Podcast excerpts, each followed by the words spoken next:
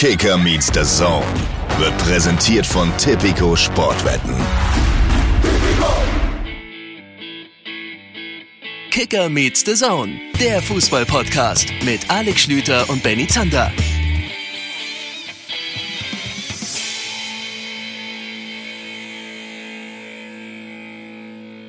Liebe Leute, da sind wir auch schon wieder.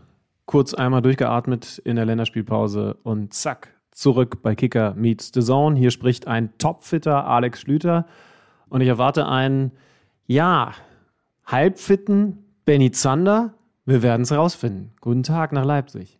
Hallo. Nee, halb ist, äh, halb ist nicht. es ist nee? weniger als du bist, halb. So, du, bist so, du bist so ein dünner Strich gerade, ne? So, zwei. Ähm, ja, Zwei glaub, Striche. Dünner, dünner Strich hat man dich noch nie genannt. Nee. Ich krieg das ab und zu ab. Es hat dich auch erwischt. Jetzt ist es soweit, ja? Ja, zwei, zwei Striche. Zwei Striche. Grüße aus der, äh, aus der Quarantäne.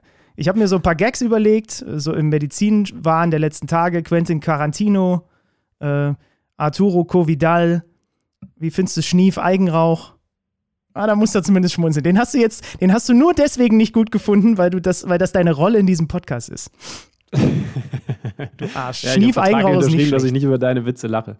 Ich fand die ersten beiden auch schon nicht schlecht, aber, aber habe mir gedacht, also wie kannst du, mit welchem Anspruch gehst du denn an dieses Thema Corona, dass du denkst, wenn du dann nach äh, zwei Jahren auch irgendwann mal in Quarantäne musst, niemand von den ganzen Menschen, die das bereits hinter sich haben und die auch unglaublich viel Zeit und Langeweile hatten, hat über solche Wortspiele nachgedacht. Jetzt ist leider auch Teil der Wahrheit, dass ich diese drei Gags noch nicht gehört hatte vorher. Ja, siehst du? So, dann ist doch alles in Ordnung. Also, Das ähm, Allerwichtigste ist, dass es dir halbwegs gut geht. Du klingst zumindest sehr ordentlich. Ja, ich habe mir hier aber auch gerade alles an Nasenspray reingeballert, was äh, ich bin mir nicht sicher, ob das legal war, was ich gerade gemacht habe, aber es wird auf jeden Fall für die kommende Aufzeichnung reichen und ich setze darauf, das haben wir schon häufiger an dieser Stelle gesagt, Stüdmann, die, die, die heilenden Kräfte von KMD. Du wirst mich heute hier so ein bisschen durchführen müssen. Es kann sein, dass ich zwischendurch mal wegnicke oder in so einen leichten Hustenanfall übergehe, ähm, aber ich setze darauf, dass am Ende dieser Folge ich gesünder bin als am Anfang dieser Folge. Ich kann übrigens, äh, kennst du das, wenn man, wenn man so, wenn man so leicht im Delirium ist, wie ich es die letzten Tage war und ich bin, also ich habe wirklich so viel Fußball habe ich lange nicht mehr geguckt wie seit Freitagabend. Ich bin genau seit Freitag in Quarantäne. Ähm, und wenn man dann in den Spielen so, während man die guckt, Samstagskonferenz zum Beispiel so, so wegdöst und dann wacht man auf und denkt sich, ja, verdammt nochmal, da sind ja drei Tore gefallen. Also es kann sein, dass du mich heute mit dem einen oder anderen auch total überraschst hier, was den Spielern angeht. Ja, das Bittere ist, sonst schnauze ich dich dafür an, wenn du nicht professionell vorbereitet bist. Aber heute kannst du immer sagen, du hast einen blauen Schein. Das ist natürlich, das ist natürlich für mich doof. Nein, es wird gehen. Ich habe alles versucht nachzutragen, auch was ich irgendwie durch äh, sabbernderweise auf dem Sofa liegen verpasst habe. Ja, wann haben wir dann, irgendwann haben wir am Wochenende miteinander gesprochen und du hast gesagt, und den Satz, den erwartet man ja so schnell nicht von dir, dass du jetzt so viel Fußball geguckt hast, dass du jetzt echt, also schon Überdosis hast. Also an Nasenspray und an, an Fußball gab es tatsächlich im Hause Zander am Wochenende Überdosis. Das stimmt. Und du bist heute quasi mein Fenster aus der Quarantäne raus, muss man sagen. Ich habe jetzt mir hier so das Kissen hingelegt und guck mal, was draußen so los ist. Und Alex Schlüter ist mein Fenster in die Welt. Und wir haben heute ähm, eine Folge, wo Gott sei Dank so viele Themen sind und auch Gesprächspartner. Ihr habt es gelesen. Wir werden mit Marius Wolf reden äh, von Borussia Dortmund. Ähm, wir haben nachher auch noch mal ein Thema. Ich weiß nicht, ob das so gut gewesen ist, dass wir das jetzt gelegt haben, ausgerechnet in meine Krankheitswoche rein. Äh, Finanzen, DFL werden wir auch noch mal machen. Also auch noch die schweren Sachen angehen mit Benny Hoffmann äh, vom, vom Kicker. Also ist viel drin und im Zweifel werde ich heute einfach viele Fragen stellen und die musst du dann auch beantworten. Bin sehr, sehr gespannt. Ja. Fangen wir an mit dem Spiel des Wochenendes. Eine Sache vorher vielleicht noch. Ähm, eine Sache wollten wir doch vorher äh, noch den Leuten mit an die Hand geben. Ähm, wir hatten es ja in der Folge vor der Länderspielpause gesagt. In der Länderspielpause haben wir so einen kleinen Twitch-Livestream gemacht. Da waren wir bei den äh, Kollegen von Stream for Good zu Gast, haben da unter anderem Spiele gegeneinander bestritten. Wer da jetzt besser gewesen ist als der andere, möchte ich an dieser Stelle gar nicht groß Schiebst du erwähnen. das auch schon, schiebst du das auch schon auf deine Erkrankung, diese deutliche Niederlage? Sagen wir- also da war Dortmund gegen Leipzig nichts dagegen, Ja. wenn man das 1-1-Duell Zander gegen Schlüter von diesem Twitch-Livestream vergleicht. Ja, ich sag mal so, also die Symptome haben an dem Tag begonnen. Also ich, ich hätte eine leichte Ausrede, aber ist auch egal. Es wird ähm, von diesem Livestream, das war wirklich eine ganz ausführliche Geschichte, wir haben über KMD gesprochen, wir haben eben ein paar Challenges gegeneinander gemacht, wird es highlightartige Ausschnitte auch noch auf YouTube geben. Wenn es die gibt, äh, so Richtung Mitte der Woche, dann werden wir das natürlich auch über unsere Social-Media-Kanäle nochmal teilen, weil wir wirklich da auch über Dinge gesprochen haben, über die wir sonst eben nicht so viel sprechen und auch mal mögliche Regeländerungen und so weiter und so fort. Und das Gute ist aber, weswegen ich das Stimmt, wir haben sogar, das können wir, das können wir, wenn ich das ganz kurz sagen darf, das können wir, das können wir schon mal so, so ein bisschen vorwegnehmen. Wir sind bei der Handspielregel also zumindest mal wir beide. Ich weiß nicht, ob auch DFL und DFB, aber wir sind ein Stück weitergekommen. Ja, kann man mal so ja. formulieren. Und ja. weswegen ich das gleich zu Beginn an hier äh, einmal mit euch an die Hand geben wollte, ist das Spendenkonto. Das Ganze hatte ja auch einen Sinn, außer halt, dass wir mal wieder ausführlich miteinander über Fußball reden konnten, sondern äh, wir haben da auch ein bisschen Geld gesammelt und ein bisschen ist gut. Also äh, es sind mittlerweile, glaube ich, über 1000 Euro zusammengekommen, die dann, das haben wir letztes Mal schon verraten, an äh, UNICEF gehen für Kinder in der Ukraine. Und dieses Spendenkonto ist noch offen. Also wir würden uns freuen über jeden, der jetzt hier zuhört, der vielleicht noch, und wenn es ein Euro ist, wenn es fünf Euro sind, da gibt es ganz unterschiedliche Spendenhöhen, die da irgendwie reingekommen sind. Ähm, das, was wir da am Ende als Summe haben, Alex und ich haben natürlich auch äh, entsprechend in den Topf reingebuttert. Ähm, wenn wir das noch ein bisschen aufstocken könnten, geht einfach auf betterplace.org und sucht nach Benny Zander oder Alex Schlüter oder sogar uns beiden, dann findet ihr diese Unterseite und da könnt ihr tatsächlich auch noch ein bisschen Geld, äh, wenn ihr übrig habt, hinterlassen. Und ähm, also das, das allen voran, äh, aber, aber gut, dass du es nochmal sagst, weil die Frage die habe ich jetzt dann auch ein paar Mal bekommen und bislang nicht beantwortet. Sorry dafür. Es, es gibt zumindest dann auch Ausschnitte auf YouTube im Laufe der Woche, hast du gesagt, ne? Genau, irgendwann ab Mittwoch ja. soll das wohl soweit sein. Jetzt aber rüber zum Spieltag. Komm, du hast es schon so schön eingeleitet gehabt. Ja, Dortmund wollte die Meisterschaft nochmal spannend machen, aber der Zug ist vor ausverkauftem Haus abgefahren. Bevor wir gleich mit Marius Wolf, einem, der da auf dem Platz stand im Signal Iduna Park, reden, lass uns lass uns anschauen, wie es dazu kommen konnte. Ich kann vorwegschieben, ich habe beeindruckend gute Leipziger gesehen. Mhm, nicht nur du. Also erstmal muss man sagen, ich habe mich, äh, nachdem dann auch man gesehen hat, okay, das ist da wirklich voll und das ist wirklich laut, wieder extrem auf dieses Spiel gefreut. Und da kam halt noch dazu, was wir häufig ansonsten bei Topspielen in dieser Saison auch mal hatten, dass es so ein bisschen der Downer war. Haaland zurück, Reus zurück, äh, Hummels wieder in der, in der ersten Elf zum Beispiel beim BVB. Also gefühlt auch beide mit echt voller Kapelle da gegeneinander. Es war ein äh, Spiel, was Leipzig vollkommen verdient gewonnen hat. Ähm, es war ein Spiel, was in eine andere Richtung sich entwickeln hätte können, wenn der BVB diese eine dicke Chance nach äh, Außenrisspass Hummels Reus durch, will nochmal querlegen auf Haaland, statt selber abzuschließen. Wenn sie die nutzen, kann das Spiel einen ganz anderen Verlauf nehmen. Aber du hast recht, Leipzig hat das wirklich in diesem Hexenkessel, der zum ersten Mal wieder voll war, finde ich auch extrem gut und extrem seriös gemacht. Ja, auf unterschiedlichsten Ebenen waren sie an diesem Samstagabend einfach besser. Oder gar nicht im Vergleich gesehen, grundsätzlich mal eine richtig, richtig gute Fußballmannschaft. Erstens, du sagst es, sie, sie waren präsent im fremden Stadion, in diesem endlich mal wieder Hexenkessel in Dortmund. Können wir Marius Wolf auch gleich mal drauf ansprechen. Ja, ja also ich, ich fand tatsächlich erstmal aus Leipziger Sicht gesehen, dass, äh, dass, sie, dass sie enorm aggressiv gewesen sind, dass sie gerade bei den zweiten Bällen einfach auch mehr da gewesen sind. Es ist nicht so, dass Dortmund da gar nicht zurande gekommen ist, aber, aber Leipzig war präsenter. Und was dann doch auch beeindruckend ist, ist, dass sie dass sie in den wichtigen Momenten dann auch eine Klarheit hatten, die man ja nun definitiv nicht voraussetzen kann, wenn du, weil das ist ja für Leipzig auch was Besonderes gewesen, nach vielen, vielen Geisterspielen und dann Spielen mit zumindest nur wenigen Zuschauern mal wieder in so einem Stadion agierst, auswärts agierst und, und trotzdem dann auch so eine Ruhe hast. Also diese Klarheit, die ist ja eigentlich sogar noch, noch weniger vorauszusetzen als die Aggressivität, die du möglicherweise auch angestachelt bekommst von den, von den Dortmundern. Marco Rose hat auf Dreierkette gesetzt. Ähm, ja, hat. Zumindest eine Halbzeit, ne? Genau, hat deswegen auch nur bedingt fu äh, funktioniert, muss man wohl resümieren. Ähm, ja, er hat dann umgestellt. Die Idee dahinter, die habe ich, hab ich jetzt schon so verstanden. Und das Komische an diesem Spiel ist, man muss ja auch sagen, lass Hummels mit diesem Traumpass das 1-0 vorbereiten, in dem Reus nicht quer liegt, sondern legt, sondern das Ding einfach durch die Beine von Gulaschi oder sonst wohin ins Tor schiebt. Dann, dann ist das ja auch soweit sehr, sehr toll. Unterm Strich aber war, war Leipzig in so ganz vielen Dingen, finde ich, die, die Mannschaft, die dann auch, auch besser eingestellt gewesen ist. RB hat im 5-3-2 gespielt. Das ist übrigens mal eine relativ defensive Strategie gewesen. Kann man schon mal festhalten, hat aber eben auch funktioniert. Interessant, Domenico Tedesco sagt vor dem Spiel am Mikro bei den Kollegen von Sky, nee, wir wollen den Ball haben. Im Spiel sieht man, wollen sie nicht. Also ähm, oder sie haben ihn nicht bekommen, aber eigentlich wollten sie ja, ihn auch nicht also, haben. Also. Conny Leimer, ich weiß nicht, ob du da schon weggenickt warst. Ich würde es dir heute verzeihen. Der war da auch sehr, sehr ausführlich und offen im, im, im sogenannten Postgame-Interview. Sollte ja eine ganz, ganz entscheidende Rolle spielen in diesem Spiel und hat da eben auch gesagt, naja, also wir wollten kompakt stehen, das war schon ganz, ganz klar. Und wie gesagt, wir können gleich noch ein bisschen genauer auf die Aufstellung schauen. Das war auch eine sehr kompakt gewählte Aufstellung von Domenico Tedesco. Aber als wir, wenn wir den Ball hatten, da hätten wir uns schon selber auch ein bisschen mehr Klarheit äh, vorgestellt. Und dann gibt es von ihm, auch wenn ich jetzt ein bisschen springe, aber es ist ja doch irgendwie als Gesamtfazit was ganz, ganz Wichtiges, einen Satz, der der muss schon auch ein bisschen Sorgen machen, wenn du Dortmund-Fan bist, wenn du Dortmund-Verantwortlicher bist. Und zwar sagt er, wir haben eigentlich einen etwas anderen Matchplan gehabt. Wir wollten nicht so defensiv kompakt stehen, aber wir haben im Laufe des Spiels gemerkt, wie groß die Schwierigkeiten von Dortmund sind, wenn wir da hinten kompakt drinstehen. Also sie haben im Spiel, obwohl die Idee sogar eine andere gewesen ist, keine komplett krass andere, aber, aber doch eine etwas andere, sie haben im Spiel gemerkt, damit kommen die nicht klar. Mhm. Sie haben nicht die Lösungen.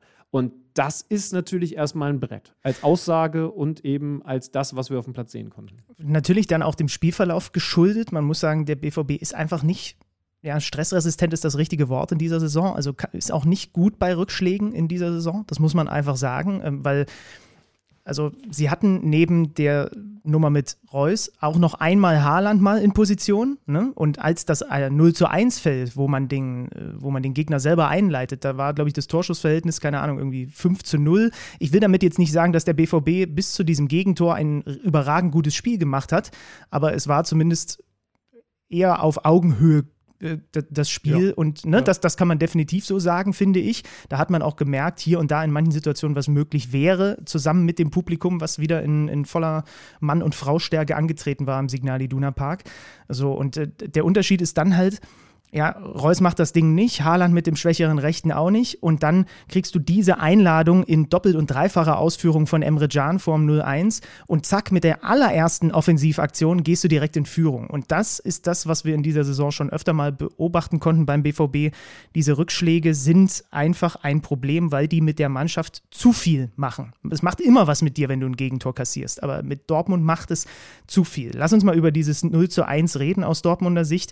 Konrad Leimer natürlich eine unglaubliche Durchdeckungsaktion oder was ist das was ist der richtige Begriff dafür? Das ist ja eigentlich, er presst ja erst Spieler Nummer 1, Witze, der spielt den Rückpass auf, auf Can und dann presst er ja auch noch äh, Emre Can, der sich eben nicht dafür entscheidet, das Ding wegzudreschen oder zurück zum Torhüter zu gehen, sondern versucht ihn auszuwackeln, den Ball verliert, kann passieren.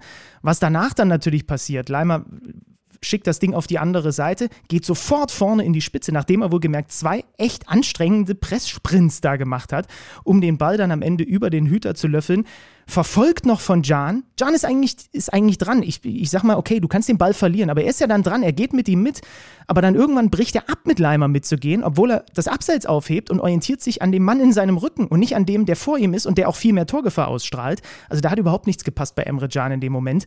Und diese Einladung nimmt Stehen bleiben wäre wär wahrscheinlich das Beste ja, gewesen. Genau. Also gar nicht grundsätzlich genau. orientieren im Sinne von mitlaufen, sondern, sondern da dann stehen zu bleiben. Wobei ich tatsächlich den Ballverlust, also das ist jetzt kein Riesenschnitzer und ich glaube, das ist dann das Bild, was wir so insgesamt malen müssen von diesem Gegentor oder dem eigenen Treffer aus Leipziger Sicht. Es ist kein Riesenschnitzer, dass er den Ball gegen Leimer verliert. Das, das sollte auf gar keinen Fall passieren, aber er hat jetzt nicht am eigenen Fünfer den Ball getängelt und, und Leimer muss ihn nur über die Linie drücken. Was hat er? Getängelt? Getängelt, sagen wir Was in Niedersachsen. Ja. Was ist hochgehalten, das? Hochgehalten. Ach so, okay. Ja. Ähm, so, das ist mal das eine. Das andere ist, was Leimer daraus macht, das sagst du ganz richtig. Ich glaube, es übrigens, weil du sagst durchdecken, das ist, glaube ich, nicht der genaue Begriff. Ich, ich, wenn, ich, wenn ich das richtig vor Augen habe, ist es ein Gegenpressing gewesen, dass er einfach extrem aggressiv, ja, ja, fast alleine recht, ausführt, ja. weil Leipzig ja sogar im, im Spielaufbau gewesen ist. Sie haben ja tief in der eigenen Hälfte den Ball versucht, sauber rauszuspielen. Und nachdem der erstmal weg war, geht Leimer dann einfach konsequent hinterher. Und du sagst es völlig richtig, dass er danach dann so im Grunde den dritten harten Sprint ansetzt, um vorne in die Tiefe reinzugehen. Das ist krass. Jetzt muss man auch sagen, dass Akanji und Hummels sich ein bisschen zu sehr auf den Ballführenden konzentrieren, so dass Chan dann eben auch überhaupt das Problem bekommt, dass da zwei Leute sind, auf seiner Seite eben noch einer auftaucht und er deswegen, wahrscheinlich deswegen mit Leimer nicht mehr konsequent mitgeht und eben vor allen Dingen auch nicht auf der Höhe von Hummels und Kanji stehen bleibt, um ihn abseits zu stellen, denn das wäre es dann gewesen. Aber wie gesagt, komplett gezeichnet ist dieses Bild nur dann, wenn man eben Leimer auch hervorhebt. Der Pass auch super schön gespielt, aber Leimer mit brutaler Laufstärke, mit Zielstrebigkeit. Und das Schönste an der ganzen Geschichte, dass er dann sogar noch elegant abschließt. Ja, also, ja, ja. also das war schon Weltklasse, Kickernote 1,0 übrigens äh, und das auch zu Recht. Nochmal ganz kurz zur, zur, zur Aufstellung, weil ich das jetzt äh, einmal angekündigt habe. Kannst, glaube ich, auch ganz schön vergleichen. Julian Nagelsmann predigt das ja immer wieder, dass er bei Aufstellungen schaut, wie viele Offensivdenkende, wie viele Defensivdenkende hat er. Beide Mannschaften mit Dreierkette zu Beginn, mit äh, Guardiol, mit, mit Orban, Simakan, auch bei Leipzig drei Innenverteidiger.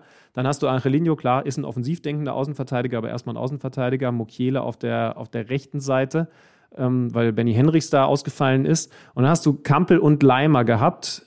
Die drei klar offensiv denkenden hießen Olmo, Nkunku und Silva der Grund, weshalb dieses kompakte und dann nach vorne schauen so funktioniert hat, mit deutlich mehr defensiv orientierten als im Vergleich, gucken wir uns gleich an, Borussia Dortmund, ist eben, weil so Leute wie Leimer so gespielt haben, wie sie gespielt haben aus der Defensive, aus der Kompaktheit heraus so einen Lauf zu machen. Das macht dann eben den Unterschied. Und das macht es dann auch verdammt schwer für den Gegner, wenn du mit genau so einem eben nicht rechnen kannst, beziehungsweise nur schwer damit planen kannst, dass so ein, so ein Leimer da aus dem Mittelfeld, aus der eigenen Hälfte auf einmal auf Mittelstürmerposition durchsprintet. Und das hat unglaublich gut funktioniert. Das sind diese, diese Box-to-Box-Goretzka-Läufe, er kann das auch und, und hat das im genau richtigen Spiel eben in diesem ganz, ganz wichtigen Duell gemacht. Kurz abgeschlossen, ne, wenn, du, wenn du die Dortmund-Aufstellung vor Augen hast, da gab es diese Sonderrolle für Wolf, werden wir mit ihm natürlich gleich noch drüber sprechen. Da hast du Azar als Außen, wenn, wenn wir das auch als Dreierkette plus zwei Außen bezeichnen, dann ist Azar natürlich nochmal jemand ganz anders als, als die Leipziger Außen.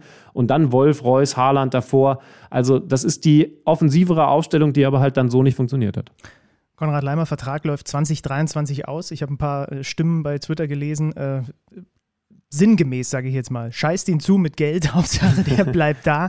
Weil man sieht ja auch beim 2-0, ne, dieses Box-to-Box. Er spielt den Ball nach vorne, geht danach. Klar hat er dann Glück im Abschluss, dass Jan das Ding dann auch noch so abfälscht, ja. Aber ähm, wieder ist er eben mit dem, mit dem öffnenden Pass auch Auslöser äh, am Ende des 2 zu 0. Und äh, das ist dann auch der Halbzeitstand. Leipzig unglaublich kalt und gnadenlos, also wirklich gnadenlos in dieser ersten Halbzeit. Und Borussia Dortmund in zwei Situationen defensiv komplett naiv. Offensiv zwei, eine große, eine halbe liegen gelassen. Ja, und so gehst du dann mit 0-2 in die Pause und du hast dann schon angesprochen, Marco Rose hat versucht zu reagieren, ist aber in äh, Durchgang Nummer 2 nicht besser geworden aus Dortmunder Sicht. Nee, im Gegenteil. Es fällt sogar das 3-0 in der 58. Minute durch Nkunku. Auch da der Vorbereiter Conny Leimer. Sie haben eben neben dem, was da mannschaftlich und kompakt so funktioniert hat, auch vorne eine unglaubliche individuelle Klasse. Ähm, gab dann unter anderem den Wechsel Dahut für Witzel, also nochmal Offensive reinbringen, aber da war das Kind in den Brunnen gefallen. Hinten raus dann Malen mit dem in Anführungszeichen Anschlusstreffer, der spätestens zwei Minuten später, Traumtor von Dani Olmo, schweißt den oben rechts rein in Knick, endgültig äh, ad acta war, denn da war nichts mit Anschluss. Am Ende war dieses Spiel ein ganz, ganz deutliches. Ich finde, in der zweiten Halbzeit hat man auch eine Sache gemerkt, die wir im Laufe der Saison mehrfach schon betont haben.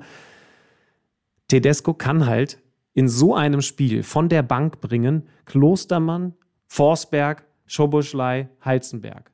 Novoa nehmen wir jetzt mal als Nachwuchstalent so ein bisschen raus, aber fünf Wechsel und vier davon sind absolute Qualität. Forsberg und Schoboschlei. Offensiv war ja durchaus interessant, dass er in der 68. Minute einen Doppelwechsel vornimmt. Klostermann, Mukiele, positionsgetreu, okay. Aber Forsberg für Kampel. Also er wird im Zweifel sogar ein bisschen offensiver. Leimer ist da auf die klare zentrale Sechserposition gerutscht. Vorher so ein bisschen der schwimmende Achter, weil Kampel aber eben raus war, diese Position. Und Forsberg kommt rein und du hast mehrere Umschaltsituationen, auf die Leipzig dann natürlich mehr denn je gesetzt hat, bei denen Forsberg mit seiner wahnsinnigen fußballerischen Klasse zeigt, ja Leute, ähm, der kommt von der Bank und, und macht sofort viele gute Dinge. Schoboschlei hat eine Weltklasse-Aktion, bekommt da noch einen Abschluss, ein bisschen, ein bisschen hektisch dann tatsächlich im 16er, ansonsten wäre es noch ein Traumtor gewesen. Aber der kommt halt auch von der Bank. Also mhm. diese Tiefe im Leipziger Kader, die wir immer wieder erwähnt haben, die ist da auch besonders deutlich geworden. Das Problem ist, bei Dortmund haben wir diese Tiefe eigentlich auch mal erwähnt. Mhm. Ja, Also wie ordnen wir das denn jetzt aus Dortmunder Sicht ein? Also wir werden ja gleich äh, noch Marius Wolf dazu auch hören, sind ja gleich mit ihm verabredet. Aber es gab dann nach dem Spiel teilweise auch, äh, also teilweise haben die Leute das Stadion eher verlassen, teilweise gab es Beschimpfungen, als Manuel Akanji bei Kollegen stand und kurz vorm Interview war, musste der sich da was anhören. Mats Hummels hat nach dem Spiel gesagt, es war kein 1 zu 4 Spiel. Leipzig hat äh, verdient gewonnen, aber sie haben uns nicht an die Wand gespielt. Es war ein reiner Sieg der Effektivität. Es steht 2-0 zur Halbzeit mit nichts. Und äh, ich weiß genau, dass die Leute bei Twitter jetzt wieder drauf draufhauen werden, ist sein Zitat. Ich muss sagen, das habe ich deutlich klarer gesehen als Mats Hummels, dieses Spiel. Na, an die Wand gespielt ähm, bin ich bei ihm, haben, hat Leipzig Dortmund nicht. Ja, das, das würde ich auch nicht sagen, aber es war ja. halt, es kam halt keine, es kam kein, keine Reaktion vom BVB. Ich hatte das Gefühl, spätestens nach dem 0-2 war der Stecker gezogen. Naja, und das, das Problem, das habe ich vorhin versucht zu artikulieren, ja, sie haben sie nicht an die Wand gespielt. Aber warum? Weil sie im Spiel erkennen, dass Dortmund, wenn Dortmund den Ball hat, Probleme hat gegen diesen kompakt stehenden Gegner, Gehörige. dann, ja. dann, dann gibst du dir auch gar nicht die Mühe, den Gegner an die Wand zu spielen, sondern sagst, so, jetzt setzen wir auf effektives Umschalten. Und das hat eben beeindruckend gut funktioniert. Und, und auch, auch Leipzig hat jetzt gewisse Fehler gemacht, aber sie waren da und es hilft halt nichts. Also ich verstehe schon, was er meint. Es war, es war ein es, es, es war in gerade äh, der Anfangsphase ein ausgeglichenes Spiel und dann kippt es halt in, in so eine Richtung, wie Fußballspiele manchmal kippen. Trotzdem eine verdiente Niederlage, hat er ja auch angesprochen. Es hilft halt auch nichts, wenn du sagst, wir waren 1-4, was aber eigentlich nur ein 1-3 gewesen wäre. Ne? Also ja, das, ja. Das, äh, das, sehe ich nämlich auch so. Ja. Und wenn man das Ganze jetzt nochmal in den größeren Kontext setzen, 1-4 zu Hause gegen RB, ich habe auf die anderen Spiele gegen Top-Teams geguckt in dieser Saison, 2 zu 5 zu Hause gegen Leverkusen, 2 zu 3 gegen den FC Bayern. Diese drei Gegner, gegen die hat man inklusive des Supercup in dieser Saison sechsmal gespielt. Leipzig, Bayern, Leverkusen. Fünf dieser Spiele hat man verloren. Und dazu hat man natürlich auch noch im Hinterkopf international 2 zu 4 gegen die Rangers, 1 zu 3 gegen Ajax. Das heißt, es verrutscht ihnen dann einfach, so kann man es, glaube ich, runterbrechen, wenn es um was geht, zu oft, oder? Ja, äh, definitiv. Das ist ja das, was die Saison dann doch beschreibt. Ähm, man guckt dann wieder auf die, auf die Tabelle. Ähm, ich hoffe, du weißt mittlerweile, wer Tabellendritter ist. Das als kleiner Insider für die Leute, die den Stream äh, vergangene Woche gesehen haben. Ähm, und dann steht Dortmund da. Und wie gesagt, das, das, das habe ich, ja, hab ich ja versucht, so ein bisschen ironisch einzuleiten. Also, Dortmund war vor diesem Spieltag eventuell in der Lage, die Meisterschaft nochmal spannend zu machen. Denn wir reden auch noch über Bayern gegen Freiburg. Da war klar, schwieriges Auswärtsspiel für die Münchner. Und Dortmund hätte auf drei rankommen können, wenn ich mich jetzt nicht verrechne. Nee, drei wären es gewesen. So, jetzt ist es ganz anders. Jetzt muss man, darf man, sollte man wahrscheinlich schon wieder gratulieren, weil die Bayern jetzt so klar weg sind. Neun Punkte mit äh, sechs ausstehenden Spielen ist, ist durch, glaube ich, kann man ganz klar sagen. Und trotzdem ist da natürlich wieder der Blick auf die Tabelle, der zeigt, sie sind klar Zweiter. Was habt ihr denn? Ähm, ist, ich, ich bin auch müde mittlerweile darüber zu reden. Ich habe eine neue Erkenntnis gewonnen und die kam eben von Konrad Leimer. Ey, wir haben festgestellt, die haben wahnsinnige Probleme. Und das hörst du auch gegen schwächere Mannschaften nicht oft. Also das ist schon eine Aussage, damit muss man auch bei Dortmund arbeiten und muss auch mit Blick auf die neue Saison, auf Kaderplanung, muss, muss man eben schauen, dass man da gewisse Schlüsse daraus zieht. Mhm. Es gibt da Gegner und ich meine, wie sieht dieser Kader in der kommenden Saison aus? Das ist ja, das ist ja ein großes Problem, aber vielleicht auch eine große Chance für Borussia Dortmund. Das würde ich tatsächlich beides so gelten lassen. Und da muss man aber natürlich darauf achten. Wird Sebastian Kehl werden die anderen Verantwortlichen natürlich tun, aber, aber es war tatsächlich was, was ich so klar noch nicht gehört habe im Kontext Borussia Dortmund. Das mal so unser etwas ausführlicherer Take, was dieses 1 zu 4 angeht. Aber wir wollen natürlich auch hören, äh, wie Marius Wolf, der sich dankenswerterweise trotz der Niederlage heute die Zeit für uns nimmt, ähm, das Ganze einschätzt und vor allem auch, wie es in Dortmund aufgearbeitet wurde. Dem klingen wir jetzt gleich mal durch.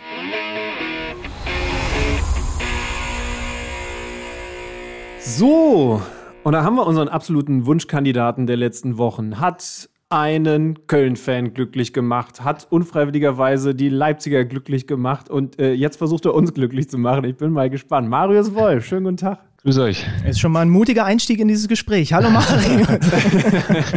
ja, stimmt. Ja, stimmt. ich bin heute irgendwie mutig unterwegs. Ich weiß auch nicht. Das fällt mir wahrscheinlich heute noch auf die Füße. Ja. Wir haben schönerweise ja eine ganze Menge anderes zu besprechen, aber wir wollen, müssen natürlich zu Beginn mal über das, was am Wochenende passiert ist, reden. Äh, ja. Ihr verliert ein wichtiges Spiel gegen Leipzig. Äh, heute ist Montag, logischerweise, das wissen die Hörer. Wie habt ihr die Niederlage bis dahin aufgearbeitet? Ja, nach dem Spiel äh, kurz gesprochen in der Kabine am Sonntag beim Auslauf. Natürlich hat der Trainer nochmal mit uns gesprochen. Ähm, Videoanalyse haben wir jetzt noch nicht gemacht, das, das folgt unter der Woche. Ähm, ja, natürlich, äh, einen Tag später ist es immer noch nicht, nicht so einfach zu verdauen. Deswegen denke ich mal, ja, werden wir das in der Woche dann äh, von Grund auf aufarbeiten. Wir haben vorhin auch schon mal ein bisschen ausführlicher über dieses Spiel gesprochen. Gab es bei dir eigentlich immer mal so Momente, dass du aus einer Partie rausgegangen bist und dir dachtest, okay, das hat heute aus den und den Gründen nicht funktioniert? Und dann ging es rein in die Analyse mit den Coaches und plötzlich ploppten da so zwei, drei Punkte auf, die man auf dem Feld gar nicht so mitbekommen hat. Kommt das regelmäßig vor als Profi? Ja, also ich, ich, ich finde schon regelmäßig, weil du gar nicht mehr alles im Kopf hast vom ganzen Spiel, die einzelnen Situationen auch. Manchmal vergisst man auch einfach was so direkt nach dem Spiel äh, was man dann in der Videoanalyse wieder sieht oder ja, auch manche Situationen, die, die kamen auf dem Spielfeld dann dir selber ganz anders vor, wie es tatsächlich dann im Video war. Ähm, deswegen äh, sage ich, das ist äh, extrem wichtig, das dann nochmal grundsätzlich aufzuarbeiten, komplett. Schlüti jetzt gerade schon so ein bisschen angedeutet, wir wollten mit dir äh, natürlich unbedingt mal sprechen, weil du mhm. dich zuletzt auch festgespielt hast bei äh, Borussia Dortmund in der Startelf, auch gegen RB Leipzig wieder begonnen. Nachdem wir dann wussten, okay, wir sprechen am Montag mit dem Marius, haben wir natürlich auch ganz genau drauf geachtet. Ich habe ganz genau drauf geachtet, was macht er eigentlich auf dem Feld und vor allem, wo mhm. befindet er sich? Und das war gar nicht so leicht zu greifen, gerade auch schon in Halbzeit Nummer eins deine Rolle. Beschreib mal bitte, wie da deine Aufgaben aussahen. Ja, in der ersten Halbzeit ähm, klar vorne ähm, defensiv äh, 4-3-3 neben Erling und Marco auf der anderen Seite. Ähm, ja, wir wollten einfach die Leipziger, weil wir wussten, mit Fünferkette spielen, dann quasi mit drei äh, Innenverteidigern äh, unter Druck setzen. So, ich denke, es hat auch vor allen Dingen bis zum ersten Tor richtig gut geklappt. Äh, die Leipziger haben fast nur lange Bälle geschlagen, die dann bei uns waren. Äh, die zweiten Bälle eigentlich gewonnen. Von daher war es eigentlich, äh, ja, die erste Halbzeit war ein bisschen komisch, dann, dann mit dem äh, 0-2 in die Kabine zu gehen. Auch so vom Gefühl her. Ähm, natürlich nach dem zweiten Tor war es dann ein bisschen Schleppen von uns, klar. Aber ich denke, bis, bis zum ersten Fall haben wir es äh, richtig gut gemacht. Dann auch mit der Chance von Marco, ähm, wo, wo er auf Erling querspielen will.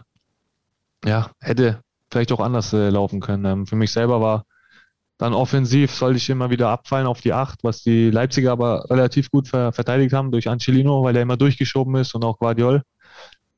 Haben es mir oder uns allgemein dann nicht, nicht so einfach gemacht. Und in der zweiten Halbzeit haben wir dann einfach getauscht. Ähm, quasi ich mit Marco sollte die, die Außenverteidiger breit binden, hoch und breit, äh, warum ich dann von der Linie her weggespielt habe. Und das waren eigentlich so die Aufgaben. Ist gar nicht so leicht, ne? wenn man das jetzt mal nimmt. Also gerade das Spiel mit dem Ball, das, das Besondere tatsächlich in der ersten Halbzeit, du hast es beschrieben, immer wieder auf die, auf die Acht und, und dann aber wieder den klassischen Außen in der zweiten Halbzeit. Wie leicht fällt denn dir so eine Umstellung? Mm, ja, ich denke mittlerweile nicht, nicht mehr allzu schwer, weil man äh, das ja schon öfters gespielt hat oder schon öfters gemacht hat. Und natürlich dann auch so äh, auf den Gegner reagieren kann, weil man natürlich auch nicht genau weiß, wie er ins Spiel reingeht. Äh, man hat natürlich vor dem Spiel eine, eine Ahnung oder eine, eine Idee, wie, wie der Gegner das machen will, aber im Endeffekt kommt es ja nicht immer so, weil die sich natürlich auch was ausdenken. Die Transfermarkt.de Recherche hat ergeben, dass du seit der U17 in deiner Karriere schon, Achtung, auf zehn verschiedenen Positionen gespielt hast. Außer Torwart und Innenverteidiger war alles dabei. Ich würde mal sagen, also zumindest Innenverteidiger ist doch noch drin in den nächsten Jahren, oder? Dass wir da auch noch einen Haken dran machen können. Ja, muss, muss eigentlich. Muss. aber sag mal, kann ich mir zwar nicht so vorstellen, aber irgendwann wird es vielleicht mal passieren. Ja, ey, also bei dem Verletzungspech, was, was Dortmund die Saison hatte, war es wahrscheinlich nicht mehr so weit weg. Ja, das stimmt, ähm, das stimmt. Bevor wir dann ähm, auf andere Themen kommen, äh, ja. auch wenn ihr jetzt noch keine Analyse gemacht habt, hast du eine Erklärung, wie es sowieso es am Ende tatsächlich so eine deutliche Niederlage geworden ist? Immer schwer zu sagen, wie ich schon gesagt habe. Wir haben eigentlich äh, vom Gefühl her auch äh, richtig gut begonnen. Ähm, natürlich dann die, die zwei bitteren Tore ähm, haben uns dann aus dem Spiel gebracht, was wir uns dann auch ankreiden müssen, dass wir da einfach nicht, nicht unser Spiel weiter durchbringen, sondern auch manchmal zu hektisch werden, zu viel erzwingen wollen. Ähm, weil ich sage, selbst ein 2-0 bei uns zu Hause mit den Fans, mit der Unterstützung, vor allem am Wochenende ist auch möglich äh, zu biegen, auch gegen Leipzig. Ähm, das ist, denke ich, auch das, was wir ja, uns ankreiden müssen, dass wir einfach äh, ja, dann ein bisschen den Faden verloren haben auch, nicht mehr das umgesetzt haben, was wir uns vorgenommen haben und da müssen wir auch dran arbeiten. Ist es ungewohnt gewesen, ähm, vor, vor ausverkauftem Haus zu spielen? Also erstmal kann es ja, kann's sich ja nur gut angefühlt haben, aber, aber Absolut, logischerweise ja. ist, es, ist es auch was Besonderes, was man leider so nicht mehr gewohnt gewesen ist. Also wenn du sagst, hektisch, ich weiß, Sebastian Kehl hat auch gesagt, sowas kann pushen, aber kann natürlich theoretisch auch hektisch machen, wenn du die ganze Zeit angetrieben wirst. Wie hast du es auf dem Platz erlebt? Ja, erstmal war es natürlich eine unglaubliche Stimmung. Vor allen Dingen beim, beim Einlaufen hat man schon, äh, oder beim, beim Warm-up hat man schon warm, äh, wahrgenommen dann nimmt man sogar noch ein paar, paar Sachen mehr war wie im Spiel, sage ich mal. Beim Spiel bist du natürlich fokussiert, aber ja, beim Einlaufen war natürlich Wahnsinn, äh, was da für eine Stimmung war, das, das ganze Spiel auch. Ich sage selbst beim 4-1, äh, wie die Fans uns noch unterstützt haben. Ja, das ist schon was, was man vermisst hat. Für jemanden, der ja nun den BVB aufs Herz tätowiert hat, ähm, sind, diese, sind diese Spiele, jetzt hattest du gerade diesen Rahmen, den gab es äh, länger nicht mehr, aber das kann doch eigentlich für dich, ich könnte mir, kann mir das zumindest nicht vorstellen, für dich kann das doch nie Normalität werden, oder? Weil das doch einfach für dich so eine besondere Beziehung zu, zur Borussia gibt. Ja, absolut. Also ich finde einfach, wenn du ins Stadion reinkommst äh, und dann sind nicht, nicht alle Menschen da, wie du es normal gewohnt bist und das war leider jetzt lange so. Ähm, muss ich auch sagen, beim Aufwärmen, du hast nicht, also so, ich spreche jetzt für mich, ne, als Spieler, wo ich eigentlich extrem Kraft rausziehe, wenn das Stadion voll ist, wenn Fans, das sind auch gegnerische Fans, wenn die, wenn die einen ausbuhen oder beleidigen, äh, spornt mich das auch an. Also da ziehe ich auch viel Kraft raus. Und wenn du da rauskommst beim Aufwärmen und da fehlt die Hälfte mal, dann, dann ist es schon ein anderes Gefühl. Und das war eben am Wochenende wieder, wieder mal, sag ich mal, ein gutes Gefühl, dann so rauszukommen schon mal. Da habe ich eine kurze Nachfrage zu. Welche ja. gegnerischen Fans pushen am meisten? also schön ausgedrückt. Ähm, ich sage mal, in Bochum war es ganz schön eigentlich zu spielen.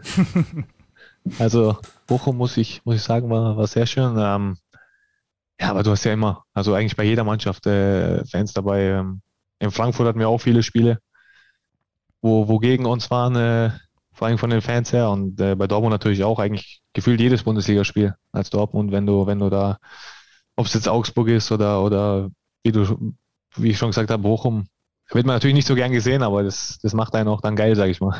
Ja, aber es ist dann schon spannend, ne? wenn du auch sagst, du definierst dich auch ein bisschen darüber. Und selbst wenn es halt eigentlich das Negative ist, was von außen kommt und du das dann um, äh, um, umpolen kannst quasi. Das heißt, du bist dann schon eher einer der Spielertypen gewesen, der so in diesen ersten Wochen oder dann auch mit diesen Geisterspielen, für den das auch eine komplett neue Umstellung der eigenen Spielweise war? Ja, ich war ganz am Anfang war, war ich ja noch in Berlin und als die Geisterspiele begonnen haben, habe ich mich leider verletzt. Deswegen habe ich die erste Halbserie ohne Fans gar nicht mitbekommen. Also habe ich leider kein Spiel gemacht. Das war dann erst in Köln. Mhm. Und da hat man schon gemerkt, auch vor allen Dingen äh, damals in Köln war natürlich für uns als Mannschaft die Fans, denke ich mal, extrem wären wichtig gewesen. Vor allem auch in der Zeit, in der schwierigen Phase, die du da nicht hattest. Ähm, ja, war, war schon schwer. Also mhm. war, war nicht einfach, sich dann jedes Mal ja, den Motivationsschub nochmal extra rauszuholen, der eigentlich gekommen wäre dadurch. Übrigens, weil wir in der Analyse gerade eben schon kurz drüber gesprochen haben, aber, aber so detailliert noch nicht. Also Stichwort von gegnerischen Fans gepusht werden. Das war dann schon auch beeindruckend, wie Leipzig sich verhalten hat. Ne? Also klar, ihr habt selber nicht euren besten Tag erwischt und es hätte auch ja. anders laufen können. Stichwort erste große ja, Chance. Ja. Wenn, wenn Marco den macht, dann kann es anders aussehen. Aber warst du selber auch ein bisschen beeindruckt oder ich sage mal positiv überrascht von Leipzig, dass sie sich offensichtlich von diesem Hexenkessel, der es ja war, so nicht beeindrucken lassen haben? Mm, ja, wie gesagt, äh, da gibt es vielleicht auch Spielertypen, die das äh, genauso sehen wie ich oder genauso machen. Ne? Ich denke mal, trotzdem in den ersten 20 Minuten ähm, für mich waren sie schon ein bisschen beeindruckt. Also hat man auch gesehen, denke ich mal, im Spiel. Also die haben wirklich nicht viel auf die Reihe bekommen oder bis zum Tor. Ne? Mhm. Ähm, natürlich dann so ein, so ein Tor in so einem Stadion als Auswärtsmannschaft äh, pusht natürlich auch erstmal, wenn du die Stimmung einmal kurz runterbringst. Und da kann man auch natürlich äh, extrem viel Kraft rausziehen. Ich habe ja über diese besondere Beziehung zwischen dir und der Borussia schon äh, gesprochen. Ähm, beschreib vielleicht mal ein bisschen, wie es, wie es sich dann angefühlt hat, wenn man als jemand, der als kleiner Bub das BVB-Trikot ziemlich heilig äh, gehalten hat, wenn man dann plötzlich irgendwann einen Anruf bekommt, 2018 war das, und hört, ah, okay, der BVB würde mich gerne aus Frankfurt verpflichten. Auch das ist ja nicht zu vergleichen, sicherlich mit einem Anruf, wenn ein anderer Verein anruft und dich äh, holt will. Ja, absolut. Ähm, als ich zum ersten Mal äh, vom Interesse gehört habe, habe ich natürlich gesagt, äh, pff, Wahnsinn. Also das ist so, wie du schon sagst, so als kleiner Junge ist ein Traum, für den Verein zu spielen und dann ist auf einmal ein Anruf da, dass, dass der Verein dich haben will, äh, wo du dann sagst, ey, pff, sofort, also wenn irgendwie die Chance besteht, dann, dann, dann muss ich das machen, dann, dann will ich das unbedingt machen und so war es auch. Und als ich dann auch unterschrieben habe, hat mir meine Mutter nur eine Nachricht geschrieben, jetzt ist dein Traum in Erfüllung gegangen äh, mit einem Bild, wo ich, wo ich als kleiner Junge im Dortmund-Trikot oder irgendwo rumrenne. Und das war dann schon äh, ja, extrem besonders. Ist es, äh, seid ihr eine komplette BVB-Familie? Nee, gar nicht. Nein? Bei uns in der Familie ist alles. Okay. Opa Hamburg-Fan, Papa Gladbach-Fan. Mama ist, Mama ist auf meiner Seite. Die hat jetzt kein, kein Verein, aber mein Cousin 1860-Fan, für den war es natürlich das Größte damals, als ich, als ich bei 60 gespielt habe. Also das äh, alles dabei, außer Bayern. Die, Ma die Mama ist Marius Wolf-Fan, ne? Ja, genau. so wie die Mamas halt sind, ne? Finde ich, find ich sehr fair, ja. Wobei man ja bei dir auch sagen muss, dass ähm, auch wenn dann dieser Traum in Erfüllung gegangen ist und dieses Bild ja nun wirklich erstmal malerisch ist, dass deine Karriere als alles andere als geradlinig Richtung, Richtung Traumerfüllung gelaufen ist. Wenn du, wenn du jetzt schon mal zurückblickst, ich meine, das fragt man normalerweise Leute, die, ich weiß nicht, den Oscar für ihr Lebenswerk gewinnen, aber äh, da bist du noch zwei Jahre von entfernt. Die haben aber auch nicht so, die haben aber auch teilweise nicht so viele Sachen schon erlebt wie Marius in seiner Karriere, ja, muss man schon stimmt, sagen. Das ne? stimmt. Das stimmt. Ja, es ist so. Ne? Wie, also, was, was waren so die größten Dellen, in denen du dann vielleicht diesen, diesen, diesen Fokus beziehungsweise diesen Traum dann vielleicht nicht komplett aus dem Kopf bekommen hast, aber der ist dann wahrscheinlich sehr weit nach hinten gerutscht? Ja, natürlich. Also die schwierigste Zeit ähm, ja, war, war in Hannover. Auf jeden Fall. Ähm, wenn du da von 1860 kommst, spielst in der zweiten Liga, machst, machst gute Spiele, wirst vom Bundesligisten gekauft, geht auch schon mal der erste Traum in Erfüllung, wo du sagst, du willst Bundesliga spielen, du, du wechselst zu einer Mannschaft, machst dann auch de, dein, deine zwei Spiele und dann äh, kommt ein neuer Trainer und äh, schickt dich direkt in die U23. Das war dann natürlich schon nicht, nicht so einfach, vor allen Dingen in dem jungen Alter, bist von zu Hause weg oder von, von dem, von der Comfortzone, sage ich mal, in München, wo ich mir aufgebaut habe, mit, auch mit meinen Freunden und und und. Das war schon äh, nicht einfach, vor allen Dingen am Anfang wo du natürlich erstmal ja, nachdenkst oder, oder ja, einfach komplett schlecht gelaunt bist, auch weil du, weil du allem und jedem die Schuld gibst, bis, bis du dann irgendwann ja auch dir selber ein bisschen die Schuld gibst oder, oder quasi, wie soll ich sagen, du arbeitest dann äh, daran, dass du das, was du eigentlich in negative Energie reinsteckst, in positive umzuwandeln und einfach dir sagst, ja, scheiß drauf. Aber wie, wie lange dauert sowas? Also wie nah dran war das, dass man vielleicht auch, ich kann mir das ja überhaupt, also solche Geschichten kenne ich jetzt nicht so viele von Profis, Aha. die dann vielleicht auch irgendwie kurz davor sind zu sagen, wisst ihr was, ich mache was ganz anderes, ihr könnt mich alle mal.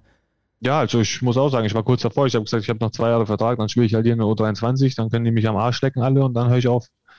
Also es war auch mal so ein Tag dabei, glaube ich. Äh, mhm. Wie kam ja. der Turn dann? Also, also Frankfurt war dann, also es ging dann wieder bergauf. War das dann ja. äh, ab dem Wechsel? Ja, also wie gesagt, ab dem Wechsel ähm, war für mich wie, wie eine neue Chance. Also einfach bei Null starten, als hätte ich noch nie Fußball gespielt, auf Deutsch gesagt, aber äh, einfach eine neue Chance, neues Umfeld, keiner kennt mich, fange bei Null an und ja, wieder Gas geben. Weil ich habe mir dann auch eben durch viel, äh, ja, meine Eltern mich unterstützt, meine Freunde, Gespräche, dann immer wieder Mut zugesprochen und auch gesagt, ja gut, dann, wenn es hier nicht ist, du, du hast ja nicht Fußball spielen verlernt. Deswegen, wenn du woanders bist, startest du bei Null, hast eine neue Chance und dann gibst du einfach wieder Vollgas. Umso bemerkenswerter dieser Wechsel, weil du eigentlich schon fast beim VW Bochum warst, ne? Ja. Ich war schon in Bochum, ja. Ah, du, warst, du warst sogar schon in Bochum. Ich war schon im Hotel eingecheckt für zehn Minuten. das ist ja überragend. Okay, und dann kam der Anruf aus Frankfurt, oder? Dann kam der Anruf aus Frankfurt und dann habe ich wieder ausgecheckt. Und dann, ich weiß nicht, der an der Rezeption hat mich auch ein bisschen blöd angeschaut, ne, dass ich da zehn Minuten im Zimmer war. wie, wie verkauft man sowas oder beziehungsweise das überlässt man vielleicht lieber jemand anderem, dass man dem VfL dann, ne? Das, das macht man lieber nicht selber, oder? Na, das ist. In dem Moment habe ich auch da gar nicht dran gedacht. Also muss ich ehrlich sagen, da war ich dann einfach nur so ab nach Frankfurt und der Rest egal so. Mhm. Ähm, war, war, das, war das Freddy Bobic damals oder, oder wer war da derjenige, der geholt hat? Der Bruno Hübner ja. war, war derjenige, der mich zuerst angerufen hat und ähm, ja, das, wie gesagt, das war ein, ein, kurzes Telefonat. Ob ich Bock habe, in Frankfurt zu spielen, habe ich ja gesagt und er hat gesagt, komm, pack deine Sachen. Und dann habe ich die Sachen gepackt. also ich war wirklich zehn Minuten im Hotelzimmer in Bochum, die Aussicht genossen und dann bin ich nach Frankfurt gefahren. Hätte ich Lust, eine kleine The Zone-Doku drüber, drehen, äh, drüber zu drehen, indem wir den, den, den Typen, der damals an der Rezeption gearbeitet hat, im ja, Hotel interviewen, der was? zehn Minuten lang. Ja, ja. Das war, als, war als Marius Wolf mal zehn Minuten bei uns gewohnt hat. Ja, das Zimmer müssten wir eigentlich ausfindig machen, aber das geht bestimmt irgendwie. Weiß gar, ich weiß gar nicht mehr, wo das war. Äh, Ibis Hotel oder irgendwas da in, in Bochum. Und, und der Wechsel ist ja dann insofern perfekt aufgegangen, wobei man auch da ja sagen muss, wie gesagt, mit 26 Jahren gefühlt schon irgendwie alles erlebt, was man als Profifußballer erleben kann. Perfektes Beispiel Frankfurt. Das Pokalfinale gegen den BVB, was verloren ging, das hast du verletzt verpasst. Ja. So, dann kriegst du aber ein Jahr später nochmal die Chance und dann gewinnt ihr gegen, äh, gegen die Bayern dann am Ende doch den Pott. Also es, es ist dann doch irgendwie so, als, ich, als wir so durch deine Karriere geflogen sind in der Vorbereitung auf dieses Gespräch, manche Dinge fügen sich dann bei dir, ne? Ja, also das erste Pokalspiel natürlich war, war richtig bitter, auch, auch die Tage davor oder nach der Verletzung direkt, wo, wo ich am nächsten Tag erfahren habe, ich muss eigentlich operiert werden, wo ich zwei Tage versucht habe, irgendwie, dass ich es nach dem Finale machen kann, aber gar keine Chance gehabt. Also, Hast die Mediziner versucht zu überreden? Ja, alles, aber keine Chance. Also ging leider nicht. Und ja, du hast natürlich dann auch den Gedanken so, ja, jetzt sind wir mit Frankfurt im Pokal-Endspiel. Das kommt ja auch nicht jedes Jahr vor. Also irgendwie muss ich schaffen, aber da, dadurch es dann nicht ging, ist dann auch äh, irgendwie wieder so ein, die Welt ein bisschen zusammengebrochen. Ähm, dann war es so raus, aber dass wir es dann ein Jahr später nochmal geschafft haben, war natürlich Wahnsinn. Also unglaublich. Mhm. Und dann gab es aber trotzdem auch wieder, wieder gewisse, ähm, ich will jetzt nicht sagen Abgründe, aber, aber Phasen, in denen es dann nicht so gut lief. Also Hertha, äh, die, die Cleansy-Phase, vermute ich jetzt mal, war für dich jetzt auch nicht die entspannteste, oder? Ja, nein. war, war eine wilde, wilde Phase, sage ich mal so. Ähm, ja, mit vielen Sachen, wo man auch so nicht gekannt hat und viel, viel Unruhe leider, ähm, wo natürlich für uns Spieler auch nicht einfach war. Ähm, mhm. Du hast jeden Tag irgendwas anderes gelesen und du wolltest nicht mal lesen, aber du hast dann über andere Leute mitbekommen, dann werden dir Sachen geschickt und ja, das war, war auch keine einfache Zeit, war, war turbulent, ja. Also ich kann sagen, aus Podcast-Sicht war das relativ einfach, die Podcasts zu füllen in der Zeit. wir mussten nicht groß, da gab es ja 800 verschiedene Themen. Ne? wir mussten nicht groß auf Themensuche gehen, wir mussten eher gucken, was wir weglassen. Das war ja. trotzdem einigermaßen in der Zeit bleiben. Man muss ja dazu sagen, du warst ja äh, ausgeliehen vom Dortmund an die Hertha. Ja, also du bist nach dem Pokalsieg zum BVB gewechselt, nach der Debütsaison dann zur Hertha ausgeliehen, da eben diese ganze Nummer mitgemacht. Dann die Saison drauf zum FC ausgeliehen, ja. da das Relegations, äh, den Relegationswahnsinn einmal mitgemacht. Also das ist das, was ich so meine, von wegen, irgendwie kriege ich den Eindruck, je mehr man sich mit deiner Karriere beschäftigt, so richtig schocken kann dich doch eigentlich im Profigeschäft nichts mehr. Oder du kannst doch komplett befreit, weil du hast doch eigentlich alles schon mal mitgenommen. Also mittlerweile ja viel, sehr viel. Also wenn jetzt noch was Neues kommt, was mich schockt, dann bin ich mal gespannt, was. Ne? also bin ich wirklich gespannt. äh, nee, Relegation mit 68 habe ich auch schon gespielt in meinem ersten Profijahr direkt. Sogar zweimal Relegation, ja, siehst du. Ja. Zweimal gegen Kiel gewonnen, also die liegen wir in der Relegation. äh, nee, wie gesagt, also wenn jetzt noch was kommt, was mich so richtig vom Hocker haut, dann ja, bin ich gespannt, was es ist. Also. Okay. Wobei, wenn wir das Ding jetzt wieder zusammenfügen, also diese verrückten Zeiten, äh, wilden Zeiten, ja auch nicht alles negativ, wenn man die Relegation dann meistert, dann ist das ja auch was, was Tolles, aber grundsätzlich ja. bist du ja auch erstmal dahin verliehen worden und zwar eben nicht von irgendeinem Verein, sondern von deinem Traumverein. Das ja, ist doch ja. dann, also so, so toll es ist, bei Dortmund zu spielen, so bitter ist es wahrscheinlich in dem Moment erstmal, wenn man erfährt, nee, es geht erstmal wieder woanders hin. Ja, Chance auf lange Sicht, aber, aber erstmal ist der Traum hier zumindest, ich sag jetzt mal, mal auf den Parkplatz gestellt. Und dann können wir gucken, ob wir uns hier wieder zusammenfinden, oder? Ja, aber das war für mich eigentlich äh, gar nicht so schwierig dann, sage ich mal, weil ich, weil ich will unbedingt oder ich wollte unbedingt Fußball spielen, ne? das ist klar. Und wenn mir da die Chance nicht gegeben wird, ähm, habe ich dann eben schnell nach einer Lösung auch gesucht, auch äh, mit den Verantwortlichen, weil wie gesagt, ich, ich, ich will Fußball spielen, da haben wir dann äh, das relativ schnell mit Hertha hinbekommen und auch, auch im Jahr drauf mit Köln, wo wir einfach dann Gespräche hatten, ähm, für mich die Situation klar war und ähm, ich habe dann gesagt, nee, dann dann mache ich das auf jeden Fall, weil, weil ich will spielen. Dann muss ich sagen, mit Köln kam auch ein Verein, wo mich äh, richtig interessiert hat, ähm, mit, den, mit den Aufgaben, wo man da hat, ähm, was auch nochmal, denke ich, für mich ein Jahr war, wo ich, wo ich menschlich auch äh, viel reifer geworden bin in Sachen Fußball auch drum und dran, ähm, weil es einfach eine komplett andere Situation ist. Ähm, da bin ich hingekommen mit dem klaren Ziel, dass wir, dass wir nicht absteigen, dass es eine, keine einfache Saison wird, äh, war auch, denke ich mal, klar. Und ähm, deswegen war es auch eine Aufgabe, wo mich ja, richtig interessiert hat. Deswegen habe ich das auch gemacht.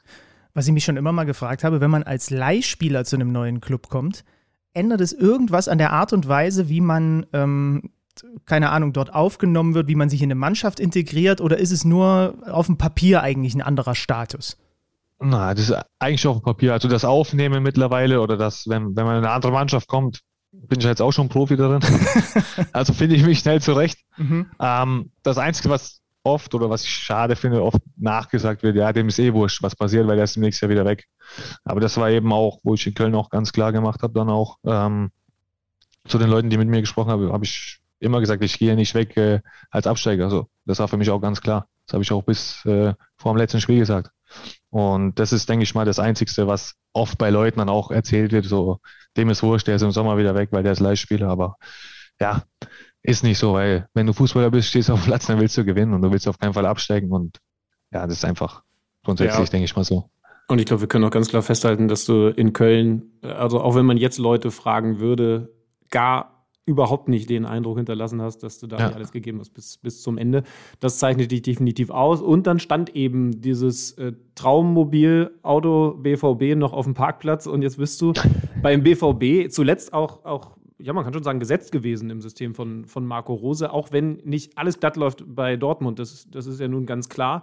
Kann man sagen, dass das im Moment sogar der beste Marius Wolf ist, den wir bislang gesehen haben? Ja, für mich persönlich denke ich schon. Ähm, natürlich haben wir viele Verletzungen, viele Ausfälle, ähm, was die Saison, denke ich mal, bei uns äh, sehr bitter ist, weil auch viel in wichtigen Spielen viele wichtige Spieler ähm, gefehlt haben. Ähm, aber wie gesagt, für mich, ich habe Anfang der Saison gesagt, ich will meine Leistung bringen, ich will, ich will meine Chance hier ergreifen, es ist ein neuer Coach. Es fängt wieder alles bei Null an, wie, wie damals, wie ich gesagt habe, ich gehe nach Frankfurt, es fängt bei Null an, war es für mich jetzt dann auch wieder derselbe Punkt. Und ja, ich habe einfach meine Minuten dann mir auch erarbeitet, muss ich sagen. Ähm, ich habe ein Training Gas gegeben oder gebe ich immer.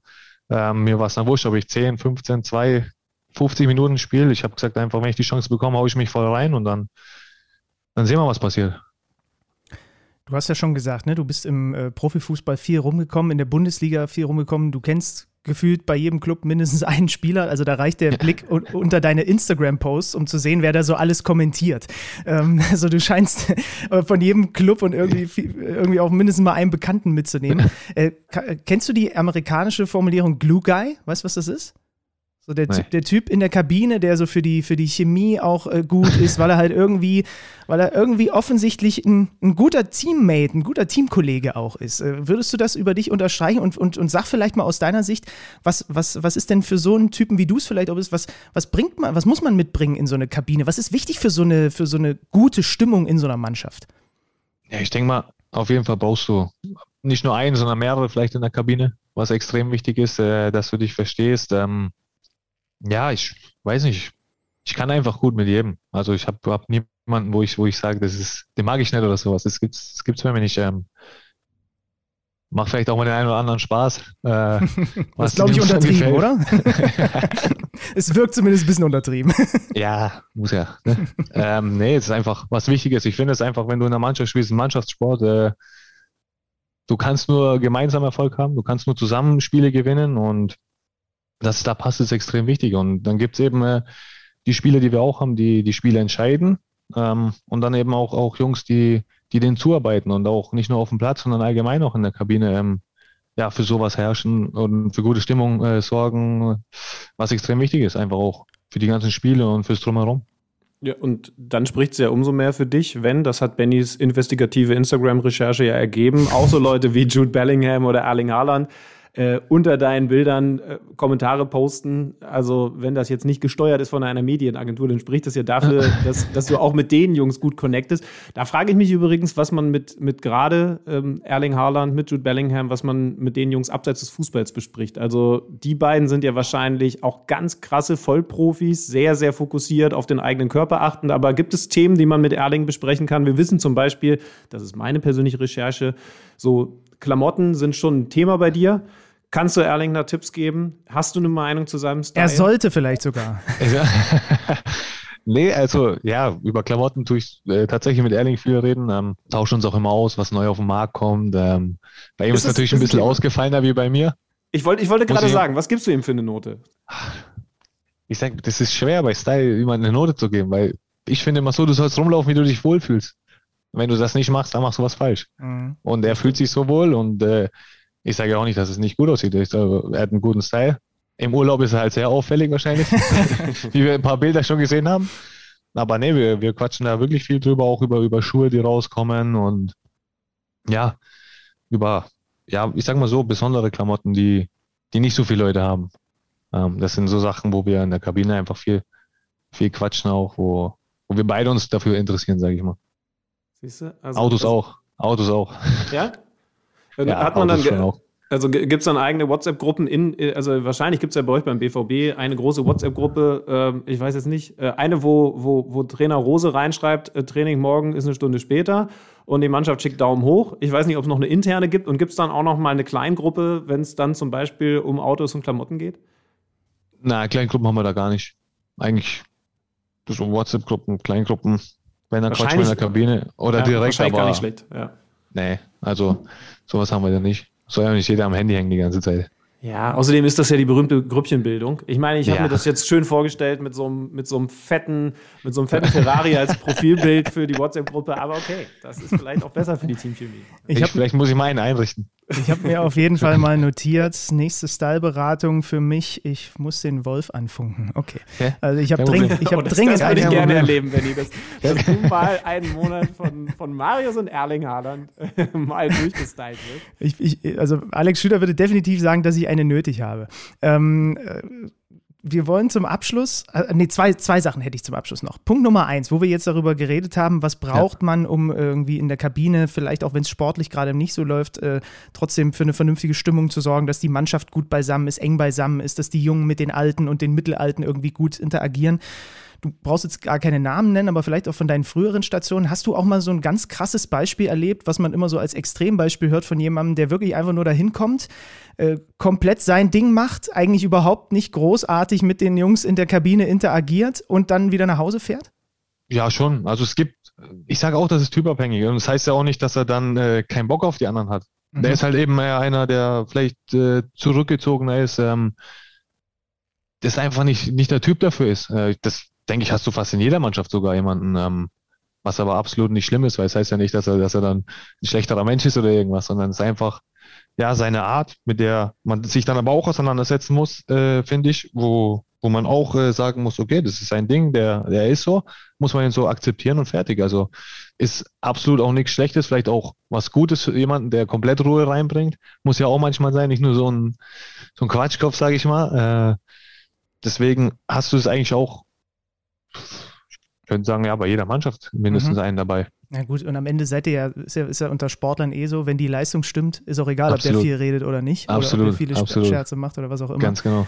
Ähm, und dann haben wir natürlich noch eine Wohlfühlgeschichte, Marius, die wir mit dir besprechen wollen. Wir haben, wir haben auf The Zone ja vor der Länderspielpause euer Spiel gegen Köln übertragen. Aha. Und da gab es ja diese legendäre Szene, nach deinem Treffer, eingefangen von der Kamera, der kleine FC-Fan, der lauteste Schrei, den man wahrscheinlich im Rheinland an dem Tag gehört hat, ein bitterböser Blick in deine Richtung. Und jetzt habe ich gelernt, habt ihr euch sogar mal schön mal getroffen und äh, äh, es ist alles gut zwischen euch. Ja, super. Alles geklärt. Äh, ich glaube, sein äh, Onkel hat mich damals auf Instagram angeschrieben, direkt nach dem Spiel. Ähm, wo ich dann gesagt habe, guck mal, also ich muss selber lachen, ich habe die, also das Video hat man überall gesehen, ich habe mich selber totgelacht, ich habe selber gefühlt 500 Mark geschickt bekommen, ähm, habe mich angeschrieben und da habe ich natürlich gesagt, guck mal, ich weiß nicht, warum er sauer auf mich ist, ich spiele ja nur Fußball, ich will, dass meine Mannschaft gewinnt, äh, vielleicht können wir ja mal einen Kaffee trinken oder uns, uns sehen, dass wir das aus der Welt schaffen und dann, ja, habe ich ihn tatsächlich nach Dortmund eingeladen, dann kam er mit der Familie komplett dabei, zwei Brüder noch dabei ähm, ins Stadion und ja, war am Anfang ein bisschen schüchtern. War, war ein süßer kleiner Junge oder ist ein süßer kleiner Junge, aber ist dann auch nach zehn Minuten komplett aufgetaut und denke, hat es auch sehr gut gefallen. Leider am Wochenende also, habe ich ihn auch ins Stadion eingeladen. Er hat noch nicht von uns einen Sieg gesehen, aber nee, war, war eine coole Geschichte auf jeden Fall. Ja, irgendwann, irgendwann werden die Kölner natürlich auch böse, wenn du ihn jetzt zum BVB rüberziehst. Ne? Da musst du, musst du, musst nee, du das, aufpassen. das hat er mir aber auch klar und deutlich äh, gemacht, dass er das nicht wird. Ah ja, Also das schon, ja. Okay. Der, der Bruder von ihm ist Dortmund-Fan, aber er selber ist Köln-Fan durch und durch, aber das kann ich ihm dann auch nicht übel nehmen. Okay. Ja, so, so, so soll es ja auch bleiben. Ist ja, ist ja auch sehr, sehr schön. Aber gehört hast, gehört hast du ihn in dem Moment nicht, ne? Weil du gesagt hast vorhin, so beim Nee. Warmmachen nimmt man mehr wahr. Ähm, Ja, also, aber das ist, also pff, im Spiel vereinzelt hörst du mal was, wenn du beim Einwurf bist oder irgendwo, aber sonst nimmt man da eigentlich nichts wahr. Also aus meiner Sicht, ich höre da nicht, nicht viel.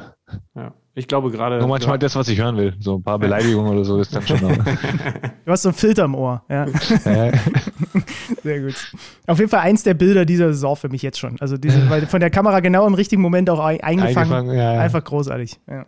Ja, also wir, Okay. wir, halten, wir halten mal fest, ähm, wenn, ihr, wenn ihr in Kontakt mit Marius Wolf treten könnt, wollt, dann, dann, äh, dann hart anschreien, aber am Ende freundlich sein. So, so könnt ihr das hinkriegen. Ob das immer so funktioniert, das können wir hier von Kicker Weiß ich auch nicht, weiß ich auch nicht. Vielleicht Können wir ich nicht garantieren. Ja. Marius, Dankeschön, ähm, dass Danke du dir ein bisschen Zeit genommen hast. Ähm, alles Gute dir natürlich persönlich, auch dem BVB Dankeschön. jetzt mit den restlichen Spielen, die da noch anstehen in dieser Saison. Ja. Und dann freuen wir uns natürlich, wenn wir uns entweder im Stadion oder hier mal wieder sehen und erleben. Absolut. Hat Spaß gemacht. Danke dir. Bis bald. Danke euch. Ciao, Männer.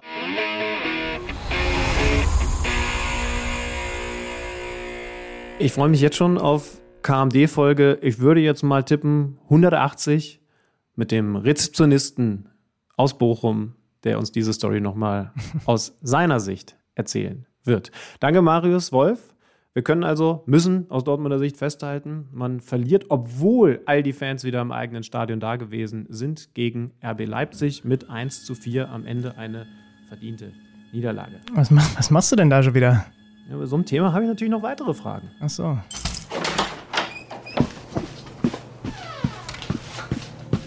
Neues aus dem Datenkeller. Präsentiert von Tipico Sportwetten. Exakt 320.000 und 458 Fans kamen am vergangenen Wochenende wieder in die Bundesliga-Stadien. So viele Zuschauer in einem Bundesliga-Wochenende gab es zuletzt am 25. Spieltag der Saison 2019-20. Kurios dabei, trotz der Fanrückkehr gab es nur drei Heimsieger am vergangenen Spieltag. Nur am vierten Spieltag waren es in dieser Saison weniger. Damals gab es sogar nur einen Heimsieg. Jetzt stellt sich also zwangsläufig die Frage, ist die Rückkehr der Fans also gar kein Vorteil für die Heimmannschaften? Um das zu beantworten, habe ich mir mal die Zahlen der letzten fünf Spielzeiten vor dem ersten Geisterspiel in der Bundesliga, das war im März 2020, und die Zahlen seit dem ersten Geisterspiel bis eben jetzt angeschaut. Was dabei vor allen Dingen ins Auge springt, dass gerade Vereine mit einer sehr starken und ausgeprägten Fanszene, wie der VfB Stuttgart, der 1. FC Köln oder Borussia Mönchengladbach, eine deutlich schwächere Siegquote in der Corona-Pandemie zu Hause hatten. Spitzenreiter in dieser Hinsicht ist der VfB Stuttgart, dessen Siegquote ging in der Corona-Pandemie um 11% zurück. Auf der anderen Seite gab es aber auch Teams, die in der Corona-Pandemie eine höhere Siegquote zu Hause hatten. Der VfL Wolfsburg ist hier der Spitzenreiter und gewann zu Hause seit dem ersten Geisterspiel im März 2020 rund 7% mehr Heimspiele, als es noch in den fünf Spielzeiten zuvor der Fall war. Wie stark der Einfluss der Fans also gerade beim VfB Stuttgart ist, zeigen diese Zahlen mehr als deutlich. Und ihr könnt euch das Ganze am Freitag auch live auf The Zone anschauen. Dort trifft der VfB auf Borussia Dortmund. Tipico sieht Stuttgart mit einer 3,6er Quote als relativ klaren Außenseiter. Aber mit den VfB-Fans im Rücken ist für die Stuttgarter gegen den BVB alles drin. Neues aus dem Datenkeller. Präsentiert von Tipico Sportwetten. Vielen Dank, Freddy. Da würde ich doch vorschlagen, gucken wir mal auf eine der wenigen Mannschaften, die es an diesem Spieltag hinbekommen hat, mit eigenen Fans im Rücken tatsächlich zu gewinnen. Und mit und, Alex Schlüter. Und mit Alex Schlüter, wobei du warst nicht im Rücken von Union Berlin, weil du wirst hoffentlich unparteiisch gewesen sein am Freitagabend beim Spiel gegen Köln. Selbstverständlich. Gut. Und außerdem, also selbst wenn ich versucht hätte, noch meinen Beitrag zu leisten, es war so dermaßen kalt, ich hätte, ich hätte nichts machen können. Ah, echt? War kalt, war, ja? Ja. Ich war seit Freitag glaub, nicht mehr draußen, keine Ahnung. also ich kann dir sagen, also da hättest du nicht mit mir tauschen wollen. Äh, ich auch nicht mit dir, aber aber da ist der Wind reingepfiffen, du. Ich meine, ich weiß, Luxus, weil äh, grundsätzlich war, war richtig was los und es hat auch richtig Spaß gemacht bei Union Berlin gegen Köln am Freitagabend für den Sohn dabei zu sein. Aber meine Herren, kann da der Wind reinpfeifen. Das hm. war äh, kalt wie lange nicht. Und es war wieder so eine Situation danach in den Interviews, dass ich ein bisschen Sorge hatte, dass die denken, ich bin unglaublich aufgeregt, weil ich so gezittert habe. Keine Sorge, dann, das denkt man eh, wenn man deine Fragen ja? hört. Okay, ja, okay. Ja, du scheinst sehr durch den Wind zu sein, aber ich beantworte dir das trotzdem. Äh, waren leichte Interviews mit Union Berlin. Die haben nämlich das habe ich danach dann erst erfahren, mit diesem Sieg die eigene Zielvorgabe schon jetzt geknackt, denn die hatten sich, ohne dass sie da offen drüber gesprochen haben, 40 Punkte vorgenommen für die Saison. Jetzt stehen sie bei 41 und ich habe das bei, du kennst ihn ja auch, bei Christian Arbeit, der ja übrigens ganz interessant eine Sonderrolle hat. Der Pressesprecher, ich glaube, offizieller Titel ist Medienchef, Medien, weiß ich jetzt nicht genau, aber auf jeden Fall der für die Presse verantwortlich ist, aber gleichzeitig auch Stadionsprecher ist. Mhm. Das gibt's, ich weiß gar nicht, irgendwo anders. Ich, ich glaube im Zweifel wieder nur ich bei Union nicht, Berlin. Ja.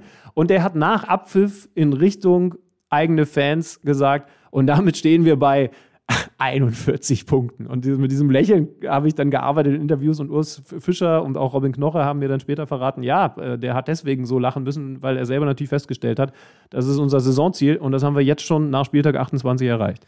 Mach mal ein Kurzfazit zu dem Spiel, weil ehrlicherweise lange müssen wir uns bei dem Spiel nicht aufhalten, finde nee. ich, weil es nee. war, das war, das war das erste von den Spielen jetzt am Wochenende, wo ich in der zweiten Halbzeit weggedöst bin. Gott sei Dank aber noch nicht bei der entscheidenden Szene. Ja, genau. Man, man muss sagen, dass das spielerisch sehr, sehr wenig gewesen ist. Es war so ein klassisches Spiel, bei dem man das Gefühl hat, den Eindruck hat, dass beide Mannschaften sehr darauf geachtet hat, wie man dem Gegner die Stärken nimmt. Und dann waren alle Stärken genommen und es war nicht mehr viel da auf dem Platz. Mhm. Und entsprechend war das spielerische Niveau dann auch und ähm, so gut sie defensiv stehen, beide Mannschaften immer wieder und da auch standen, war dann eben vorne wenig los. Es brauchte einen individuellen Fehler, der kam ausgerechnet vom Captain bei Köln, von Jonas Hector, der einen Rückpass spielt und ah, jeder hat diesen Moment schon einmal erlebt. In dem Moment, wenn der Ball den Fuß verlässt, zusammenzuckt und die Hände über dem Kopf zusammenschlägt, weil er sieht, ich habe da einen übersehen.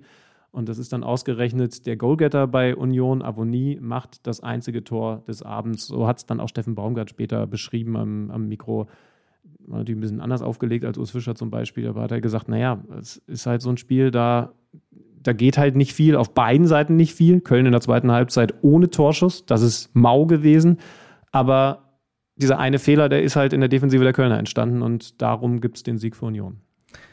Das war also der erste Heimsieg. Es sollten eben, wir haben es gerade gehört, nur noch zwei weitere Folgen. Leverkusen gewinnt am Samstag gegen Hertha BSC mit 2 zu 1. Lukas Alario macht ein Lukas Alario Mittelstürmer-Tor, wie man es Mittelstürmeriger ja. nicht mehr machen kann. Ballannahme, alles in einer Bewegung, Abschluss oben in den Knick, absolutes Traumtor. Ähm, Diaby, der das vorbereitet, der auch das zweite von Bellarabi vorbereitet. Die Hertha zwar mit einem schnellen Anschluss, aber nach dem Spiel einem extrem unzufriedenen äh, Felix Magath, der gesagt hat, wir haben zu viel spielerisch versucht zu lösen. Wir müssen das in den kommenden Spielen wieder mehr über andere Tugenden regeln. Ja, das äh, verspricht viel.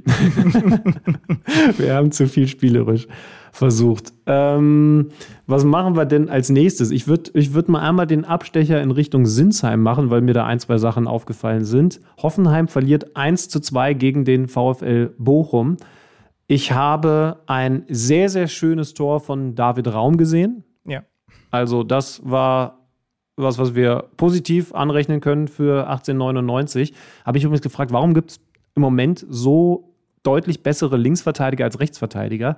Ich weiß nicht, ich glaube, aber ich weiß nicht genau, ob im Weltfußball, aber definitiv mal im deutschen Fußball, wenn du jetzt auf die Nationalmannschaft, weil gerade Länderspielpause war, habe ich da ja auch drauf geschaut, achtest, da gibt es einen Raum auf links, da gibt es Gosens auf links, da gibt es noch jemanden, den ich vergessen habe. Christian Günther. Gießt der, den meine ich. Da gibt es noch und, einen Philipp Max auf links. Ja. Genau, und, und, und rechts ist es ein bisschen komplizierter. Ne? Da wird dann mal wieder Ungewöhnlich, war eigentlich lange ganz anders, ne? War ganz ja, anders. Weiß nicht. Ja. ja. Gibt's, ist es Zufall oder, oder ist es. Ich habe so ein bisschen überlegt, wenn, also Beispiel Kimmich, wenn du, wenn du Rechtsfuß bist, also eigentlich für Rechtsverteidiger in Frage kommen würdest und du bist richtig gut, dann gehst du halt in die Mitte. Aber wenn du Linksfuß bist, dann bist du so klar, ne? auch, auch Raum ist ja so ein, so ein sehr speziell auf linker Fuß getrimmter, dann bleibst du halt links, weil, weil du diese, diese Flankenstärke da so sehr ausspielst. Ich mag das total gerne, dass es im Moment, also du hast ja mit Borna Sosa bei, bei Stuttgart, jemand, der jetzt gerade auch äh, vermisst wurde, ähm, und eben Raum zum Beispiel Leute, die wieder so richtig Qualität bei Flanken haben. Also ich, ich finde es so schön, ganz neutral gesehen, wenn du Spieler hast, das könnten auch Rechtsverteidiger sein, im Moment sind es aber die Linksverteidiger in der Liga, bei denen du schon die Luft anhältst als Gegner oder schon die Augen aufreißt als Fan der eigenen Mannschaft, wenn die zur Flanke ansetzen. Das sind so diese David Beckham-Aktionen von früher gewesen. Ich weiß noch, wenn der gegen die Bayern zur Flanke angesetzt hat oder in der Nationalmannschaft gegen die Deutschen oder so, dann hast du immer schon gezittert. Und dabei war es halt nur eine verdammte Halbfeldflanke, aber es ist halt so eine richtige, scheiß Wort in dieser Zeit, Waffe. Und da gibt es jetzt ein paar, die, die können wirklich was mit diesem linken Fuß. Problem, hat ihnen nicht viel gebracht, den Hoffenheimern. Sie haben das Spiel nämlich 1 zu 2 verloren. Zweimal die Kombination, punktgenauer langer Ball Manuel Riemann, Torhüter, auf Takuma Asano. Und der bleibt zweimal eiskalt und so gewinnt der VfL Bochum am Ende dieses Spiel und äh, hat jetzt neun Punkte Vorsprung auf den Relegationsrang. Ja, einmal sehr schön karmamäßig natürlich, nachdem Rütter im 16er die Schwalbe versucht, keinen. Elfmeter bekommt, ja, völlig zu Recht. Timing, ja. Im Umkehrschluss, also in der Aktion, in der Folge, gibt es dann den Treffer von Asano, That's Karma.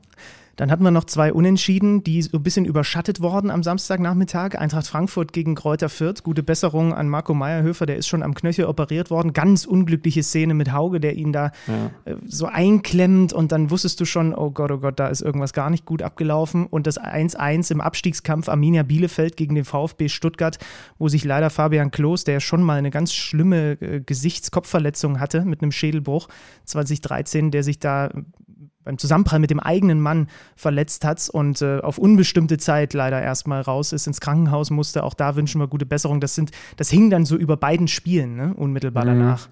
Ja, besonders bemerkenswert, wenn ich das jetzt halbwegs richtig formuliere, natürlich bei Bielefeld gegen Stuttgart, weil es da um wahnsinnig viel ging. Das ist das Duell um den Klassenerhalt. Jetzt Stuttgart auf 15, weil Augsburg, kommen wir gleich noch zu, an ihnen vorbeigezogen ist. Bielefeld auf 16, weil sie an Hertha, kommen wir gleich noch zu, ah nee, haben wir schon drüber gesprochen, weil sie da vorbeigezogen sind. Und, und trotzdem und irgendwie ist es ja auch gut so, äh, sind danach Szenen hängen geblieben, dass, dass Kalajdzic äh, auf den Platz rennt mit dieser, mit dieser Trage, dass, dass zum Beispiel ja. Sven Mislint hat nach dem Spiel, was man gerade nach Führung noch so ein bisschen hergegeben hat, sich erst einmal ähm, nur nach, nach diesem verletzten Fabi Klos erkundigt. Also äh, ist es ganz schön, dass es eben dann doch Wichtigeres gab, aber leider gab es diese doofen wichtigen Sachen. Und so ist der Fußball bei diesem so wichtigen Spiel ein bisschen in den Hintergrund gerückt. Ja, wir hoffen, dass es nicht das letzte Spiel ausgerechnet von Fabian Klos im Bielefelder Trikot war. Ja, weil, das ne, habe ich auch gedacht. Das wäre ja. maximal. Äh, gab, es die Meldung, dass er, gab es die Meldung, dass er länger ausfallen wird wegen schwerer Kopfverletzung? Gute Besserung, du hast es schon gesagt. Ähm, Ah, das wäre schon ein absolutes Scheißende, muss man sagen. Ja. Ne? Wenn ausgerechnet die Legende in Bielefeld dann keinen vernünftigen Abschied, äh, sondern rausgetragen äh, bekommt, das wäre wär echt schade. Aber komm, wir machen einfach mal was, was man irgendwie verlernt, logischerweise dieser Tag. Wir bleiben einfach mal optimistisch und glauben, dass das irgendwie schon klappen wird, dass der Fabi Klos nochmal äh, im Bielefelder Trikot äh, auflaufen wird in dieser Saison. Im Übrigen, Stuttgart muss das Spiel gewinnen, ne? muss zwingend zumindest ja. ein zweites Tor machen, hat durch Waldemar Anton ja. eine Riesennummer, wo er glaubt, der Ball geht ins Tor und er springt aber Boah, an den Pfosten.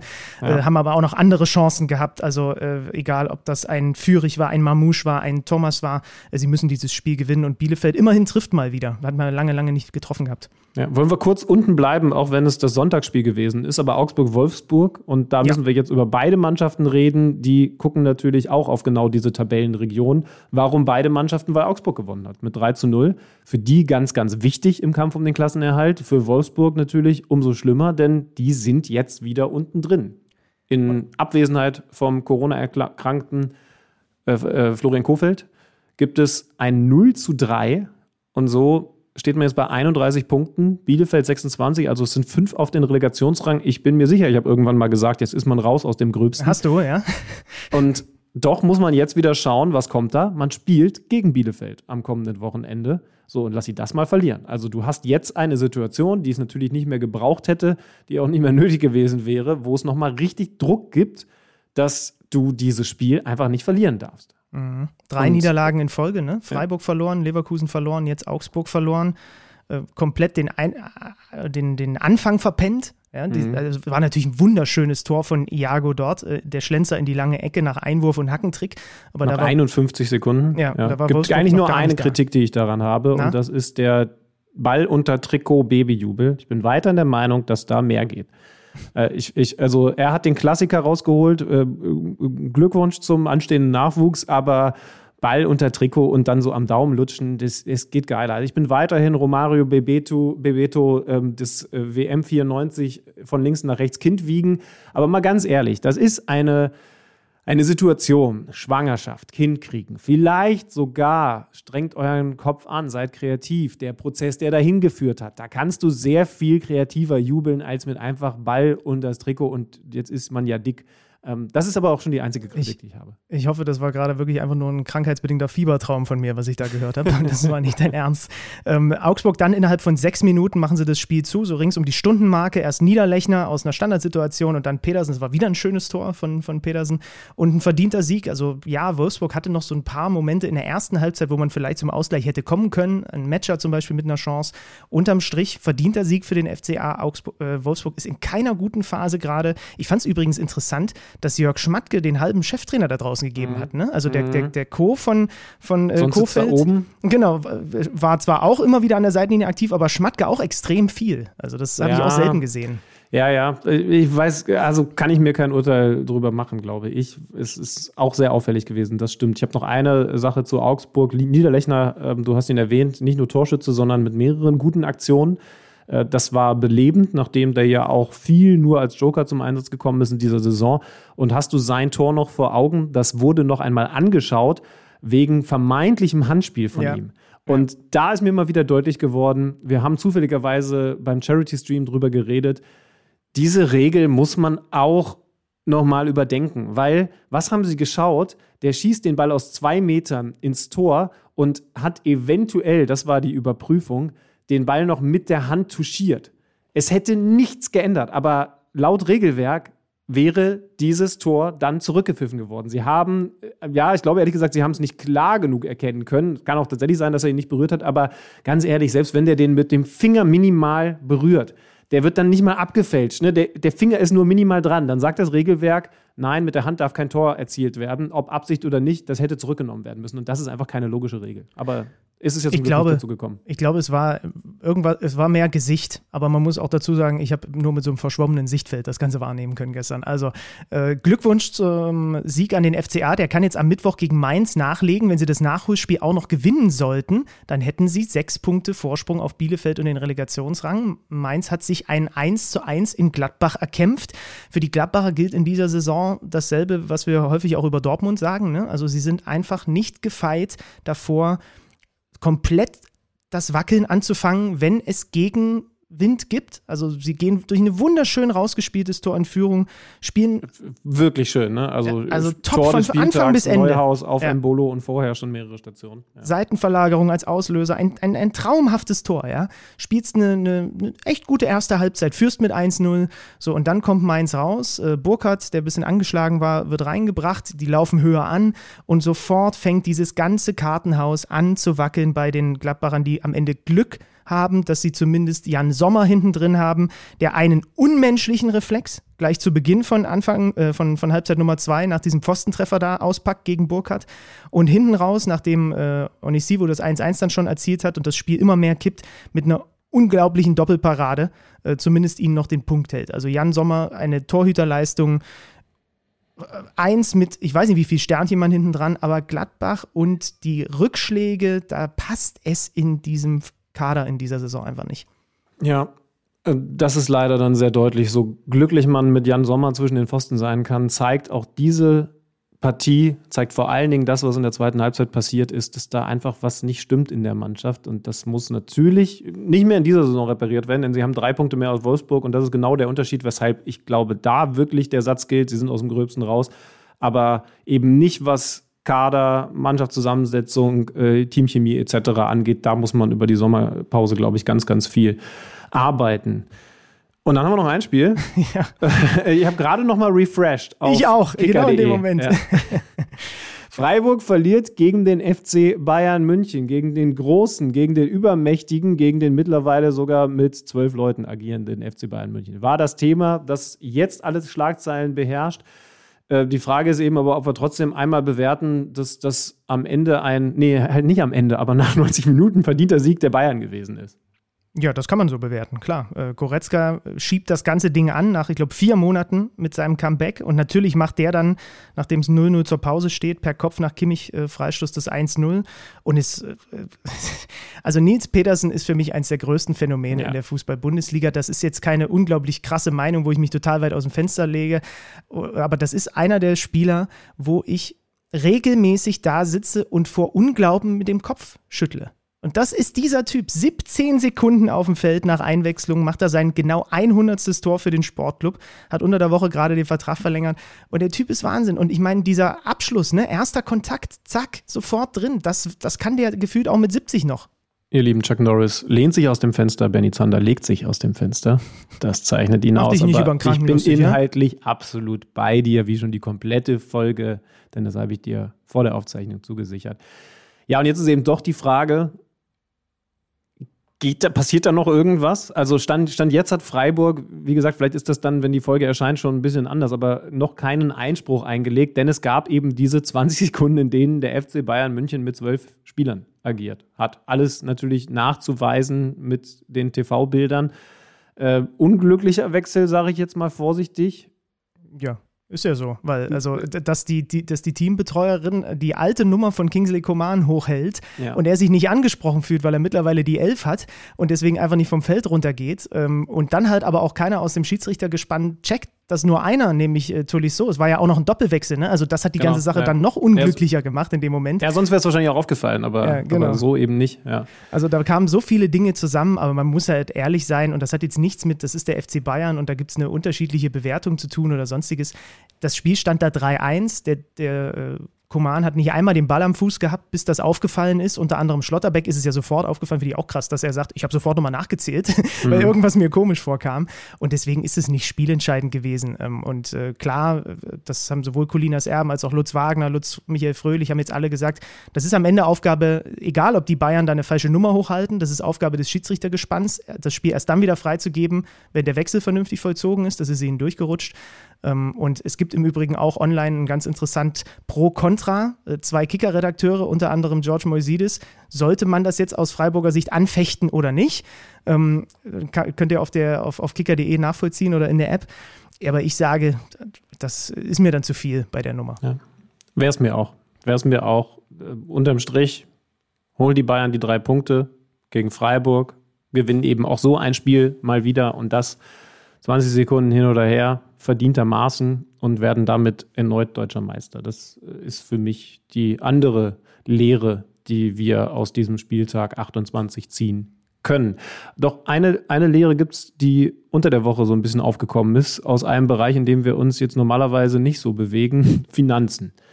Ähm, und wir haben euch schon angekündigt, darüber wollen wir mit einem Experten sprechen. Wir haben ja in der Corona-Zeit viel darüber geredet, dass die Vereine umdenken müssen, umdenken wollen, weil sie auf einmal ganz andere finanzielle Belastungen haben, diesen ausgesetzt sind. Und jetzt gab es einen Bericht im Kicker, der, kann man sagen, das Gegenteil darstellt? Ja, zumindest die Interpretation in diesem Bericht zum äh, sogenannten, ich glaube, Wirtschaftsreport oder wie auch immer genau die Formulierung ist, äh, von der DFL.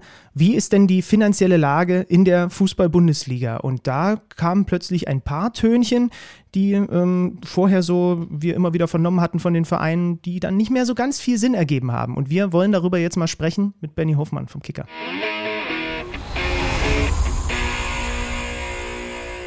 Wir sprechen jetzt hier bei Kicker Meet Saison endlich mal über Geld, über Penunzen, über Moneten und was nicht noch alles es für wunderschöne Formulierungen für Geld gibt. Und zwar sprechen wir mit dem Mann, der beim Kicker nicht nur, aber vor allem eben auch auf diese Geschichten angesetzt wird, die sich mit der ganz großen Kohle beschäftigen. Mein Namensvetter, zum ersten Mal hier bei uns im Podcast, Benny Hofmann. Schönen guten Tag. Guten Tag, hallo. Hallo Benny. Benny, wir haben den Wirtschaftsreport der DFL zum Anlass genommen, dich hier mal zu uns einzuladen. Ähm, es wurde berichtet über die aktuelle Lage in der Fußball-Bundesliga und auch in der zweiten Liga ähm, mit Blick auf die vergangene Saison 2020, 2021. Und vielleicht kannst du uns, bevor wir da gleich in die Tiefe einsteigen wollen, erstmal einen generellen Überblick geben, ähm, wie es denn um die Lage der Fußball-Bundesliga finanziell gesehen in Corona-Zeiten bestellt ist. Ja, wenig überraschend, äh, nicht besonders gut. Ähm, das kommt jetzt in der Tat äh, ähm, sehr erwartet. Ähm, also, dass äh, die, die Einnahmenströme natürlich jetzt andere geworden sind, dass, dass manche Einnahmenströme, also vor allem halt der Spiel, der sogenannte Spielertrag, also Ticketeinnahmen, alles, was halt so rund um ein Spiel ähm, ähm, passiert, was da an Geldern fließt, dass das quasi völlig zum Erliegen gekommen ist, speziell in der Saison 2021, die ja nun wirklich massiv geprägt war von Geisterspielen. Ähm, ja, ähm, nochmal, das ist keine Überraschung. Ähm, Überraschend war dann vielleicht doch, dass die Bundesliga eben äh, im Bereich Personalaufwand äh, 2020, 2021 äh, einen Rekord verzeichnet hat, also Rekordausgaben zu verzeichnen hatte, also nochmal rund 120 Millionen mehr ausgegeben hat als in der Saison zuvor. Und das kam dann schon überraschend, muss man sagen. Also fasse ich mal zusammen. Die Bundesligisten haben weniger eingenommen, unter anderem aufgrund natürlich fehlender Zuschauer in den Stadien. Sie haben aber für Spielergehälter, für Berater, Honorare mehr ausgegeben.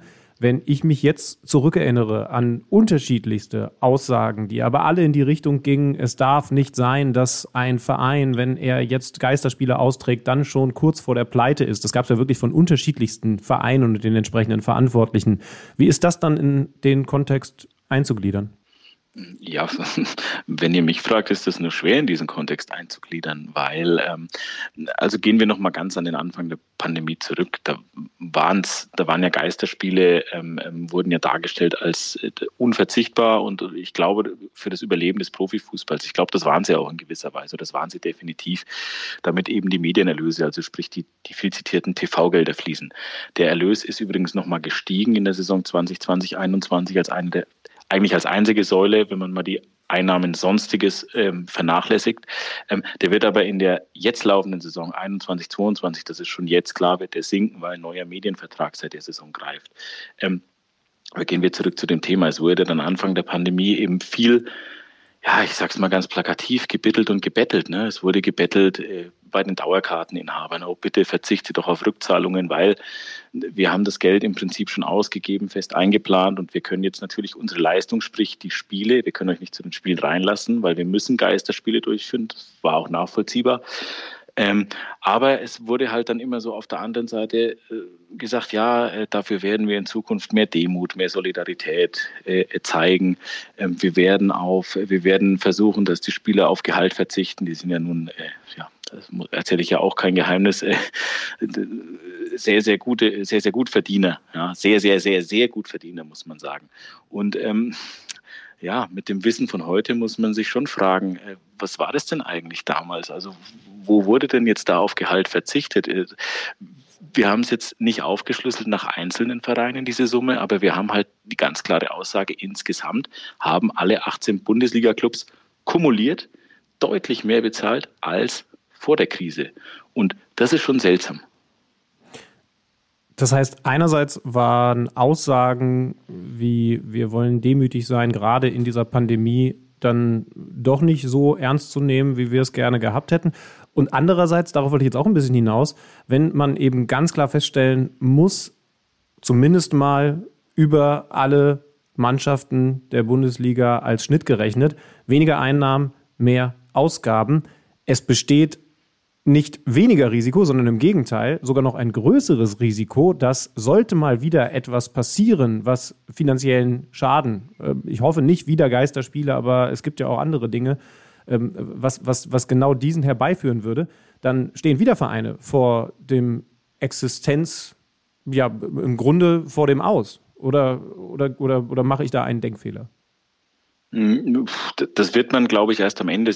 Also um erstmal auf Teil zwei deiner, deiner Frage äh, äh, zu reagieren. Ähm, ich glaube, das wird man erst am Ende der Saison sehen, weil dann ähm, schlüsselt die DFL in aller äh, normalerweise die, die Zahlen äh, wirklich nach Verein getrennt aus und, und auf. Und dann wird man halt sehen, welcher Verein halt wirklich mehr als noch vor der Pandemie in den Lizenzspielerkader gesteckt hat und welcher Verein vielleicht, bei welchem Verein eben die Worte von der Demut und von dem, ja, wir müssen sparen und wir sparen jetzt auch, ähm, bei dem, bei welchem Verein diese Worte wirklich nur leere Hülsen waren. Äh, das, so fair muss man jetzt sein. Ne? Ähm, und ja, und um dann auf Teil 1 äh, deiner, deiner, Fra deiner Frage zurückzukommen, ähm, also ich habe manchmal das Gefühl, Solidarität wird im Profifußball gerne eingefordert. Ähm, wenn man sie aber dann selbst äh, an den Tag legen müsste, dann äh, äh, vergisst man äh, plötzlich, was Solidarität ist. Ne? Wir, sehen das stellvertretend dann auch oft im europäischen Fußball, wo ja dann auch, wenn es an die Geldverteilung geht, die Großen die Kleinen fressen. Ich meine, ähm, das hat jetzt zwar ursächlich nichts mit der Bundesliga und, dem Personalaufwands und der Personalaufwandsdebatte in der Bundesliga zu tun, aber wenn wir sehen, dass es mittlerweile einen dritten europäischen Wettbewerb gibt, der im Prinzip dafür sorgt, dass eigentlich die Champions League äh, nur noch zementierter wird und dass da am Ende eben die Meister aus den ganz kleinen Ländern meistens landen werden, also in der Europa Conference League die aber an Unwichtigkeit sozusagen nicht zu unterbieten ist, dann fügt sich das alles im Großen und Ganzen betrachtet ein großes Schema ein, und zwar in einen zementierten Wettbewerb. Wir erleben das in der Bundesliga seit rund einem Jahrzehnt, wo der FC Bayern ganz weit oben thront. Wir erleben es in anderen Ligen, wo in Italien, ähm, gut, jetzt hat es die letzten zwei Jahre mal Ausnahmen gegeben, aber ansonsten Juventus Turin eben vorne wegmarschiert, äh, wo in Frankreich PSG auch jetzt mit Ausnahme bestätigt die Regel, OSC Lille letztes Jahr Meister geworden, vorne wegmarschiert. So, und dieser Wettbewerb zementiert sich eben zunehmend von oben nach unten. Und ich glaube nicht, dass das gut ist für den Fußball, ganz im Gegenteil. Ich hätte noch ein, zwei Nachfragen zu dieser Ausgabenseite in diesem Wirtschaftsreport. Also da drin mhm. enthalten sind, äh, korrigiere mich, Spielergehälter und Beraterhonorare, oder? Das kann man so pauschal nicht sagen. Ähm, in dem Fall ist es halt der Personalaufwand Spielbetrieb. So, das ist im Prinzip alles, was ähm, was an Gehalt, äh, erstmal alles, was an Gehältern bezahlt wird. Normalerweise sind dort die Transfer- oder die, die Beraterhonorare ähm, das kommt darauf an, die Beraterhonorare werden teilweise in den Transferausgaben mit, mit reingerechnet, mhm. teilweise ähm, in, die, in den Personalaufwand. Das spielt auch gar keine Rolle, weil ähm, im Endeffekt, je höher der Personalaufwand ist, desto höher sind in aller Regel auch die äh, äh Vermittlerprovisionen, ähm, weil die sich ja in aller Regel am Gehalt orientieren. Ja?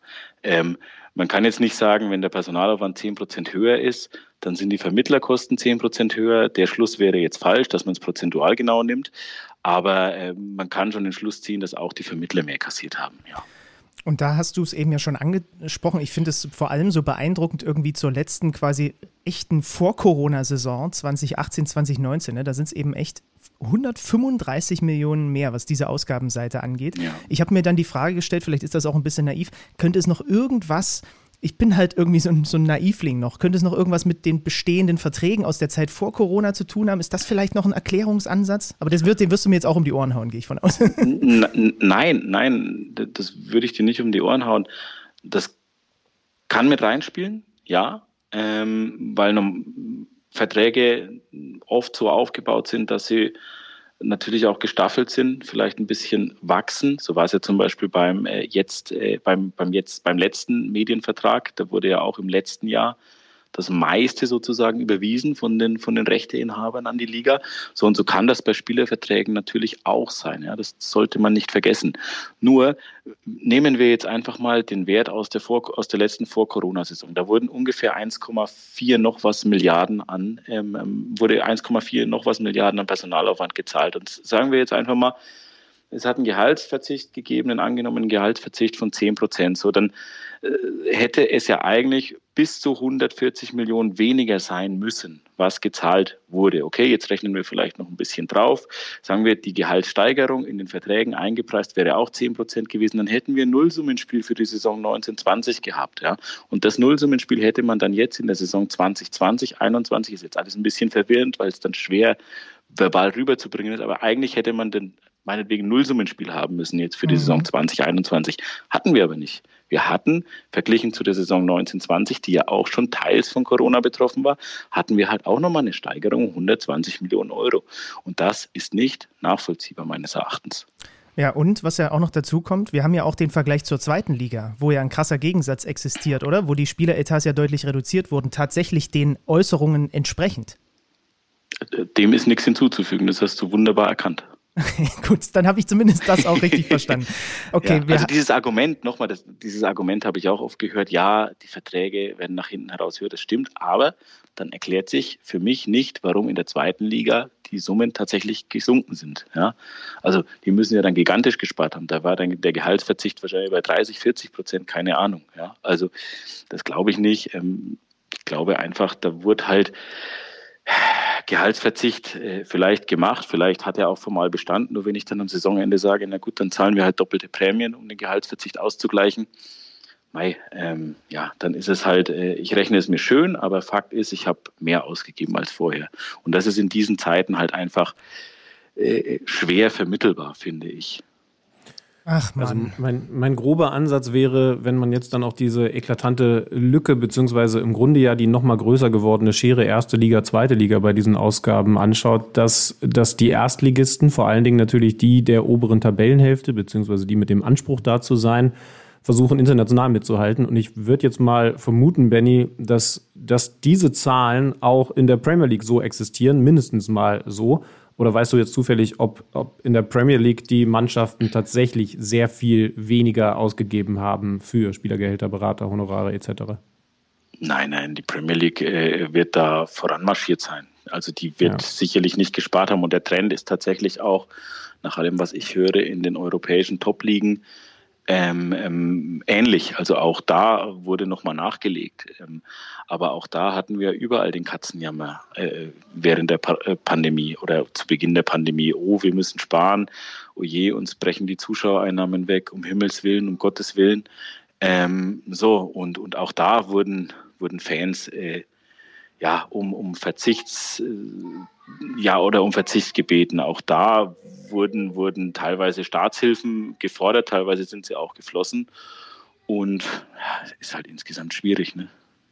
Ja, also irgendwie ein bisschen ernüchternd, aber dann doch irgendwie auch nicht so überraschend. Äh, diese, diese mehr, wie du es ja auch, können wir empfehlen, im, im Kicker nochmal, beziehungsweise online abrufbar geschrieben hast, das Märchen von der Demut. Ähm, es war eben leider offensichtlich ein Märchen. Benny, ich danke dir sehr, sehr herzlich für diese Eindrücke. Das war mal so ein bisschen ein Ritt in andere Bereiche, nämlich finanzielle Bereiche, von denen Benny und ich wirklich ganz wenig Ahnung haben. Umso mehr danke, Benny. Ja, vielen Dank. Sehr gerne.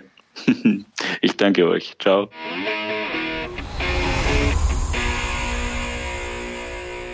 Wenn man das so will, dann bin ich für den Rest der Woche auf der einen Seite der Schere unterwegs.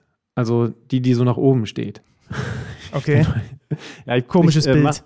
Ja, ich setze mich morgen in den Flieger Richtung äh, Villarreal, äh, beziehungsweise Valencia, weil Villarreal, wusstest du das eigentlich, ein absolutes kleines Fußballdorf ist? Ja klar, ich als Villarreal-Afficionado weiß das natürlich. Da ist irgendwie der Supermarktkettenpapst, ne? der, der schießt da die Kohle rein, aber eigentlich ist das so ein 50.000 Einwohner-Städtchen. Ja, also wenn überhaupt. Man, ähm, man hat da so ein kleines Dreieck. Äh, Castellón, da sind wir auch untergebracht. Valencia als die große Stadt und dann eben Villarreal. Also wirklich, das ist so. Ich war ja vor drei, vier Wochen da. So eine kleine Plaza, total nett. Äh, Fußball und noch nicht viel mehr, aber deswegen natürlich auch so eine geile Stimmung, weil dieser Ort besteht halt irgendwie zu 90 Prozent aus Fußball. Und es war eine sehr positive Stimmung, als ich letztes Mal da war. Jetzt freue ich mich sehr auf das Champions League Viertelfinale gegen den FC Bayern München. Da darf ich moderieren. Sandro ist mit dabei, Jan Platte kommentiert. Das wird eine sehr, sehr schöne Sache. Das Ganze am Mittwoch. Ich fliege morgen schon mal rüber, einfach um mich zu akklimatisieren. Das ist ja. wichtig in diesen Zeiten. Hier ist das Wetter in Hamburg absolut bescheiden. Schämst du dich nicht, das einem kranken Mann zu sagen? Nee. Wobei ich muss ja übrigens e-, ehrlich sagen, es ist ein bisschen bitter, weil Wegen dieser Reise musste ich meinem Bruder das Geburtstagsgeschenk absagen, das ich ihm selber gemacht habe. Ja. Äh, egoistisch wie ich bin, natürlich zwei Karten für Live Podcast UFO hier in Hamburg. Und jetzt muss er diese Karte, also ich habe es nicht bei, ich habe nicht das Geschenk komplett zurückgenommen, weil ich nicht kann, sondern ich war natürlich großzügig und barmherzig und er hat die Karte jetzt anderweitig vergeben. Ja. Aber so verpasse ich den Auftritt vom Podcast UFO hier in Hamburg oh, und muss stattdessen schwer. in der Sonne braten. Es ist kein leichtes das Leben. Ist echt ja. schwer. Äh, der Hinweis nochmal, bevor wir dann hier wirklich auf Feierabend machen, das Nasenspray ruft. Ähm, der Spenden, das Spendenkonto unter betterplace.org. Einfach nach Benny Zander oder Alex Schlüter suchen. Wir freuen uns über jeden Euro, zwei, drei, vier, fünf Euro Euro, wie viel auch immer ihr geben könnt und die Summe, die dann am Ende da rumkommt, das ist jetzt schon ein stattliches Sümmchen, äh, geht dann an UNICEF für äh, die Kinder in der Ukraine. Ähm, von daher freuen wir uns, wenn der ein oder andere, der jetzt gerade zugehört hat, sich vielleicht denkt, ja, ein Fünfer habe ich vielleicht noch über oder so. Ja, das ist weiterhin geöffnet, du hast es gesagt. Und das ist weiterhin auch eine sehr, sehr gute Sache. Mit dieser hier machen wir erstmal Schluss. Danke an Marius Wolf, danke an Benny Hofmann und danke an euch fürs Zuhören. Ich melde mich aus der Sonne. Dir weiterhin eine gute Besserung. Danke. Und dann bis nächste Woche. Bis dann, macht's gut. Kicker meets the Zone, der Fußball-Podcast. Präsentiert von Tipico Sportwetten mit Alex Schlüter und Benny Zander.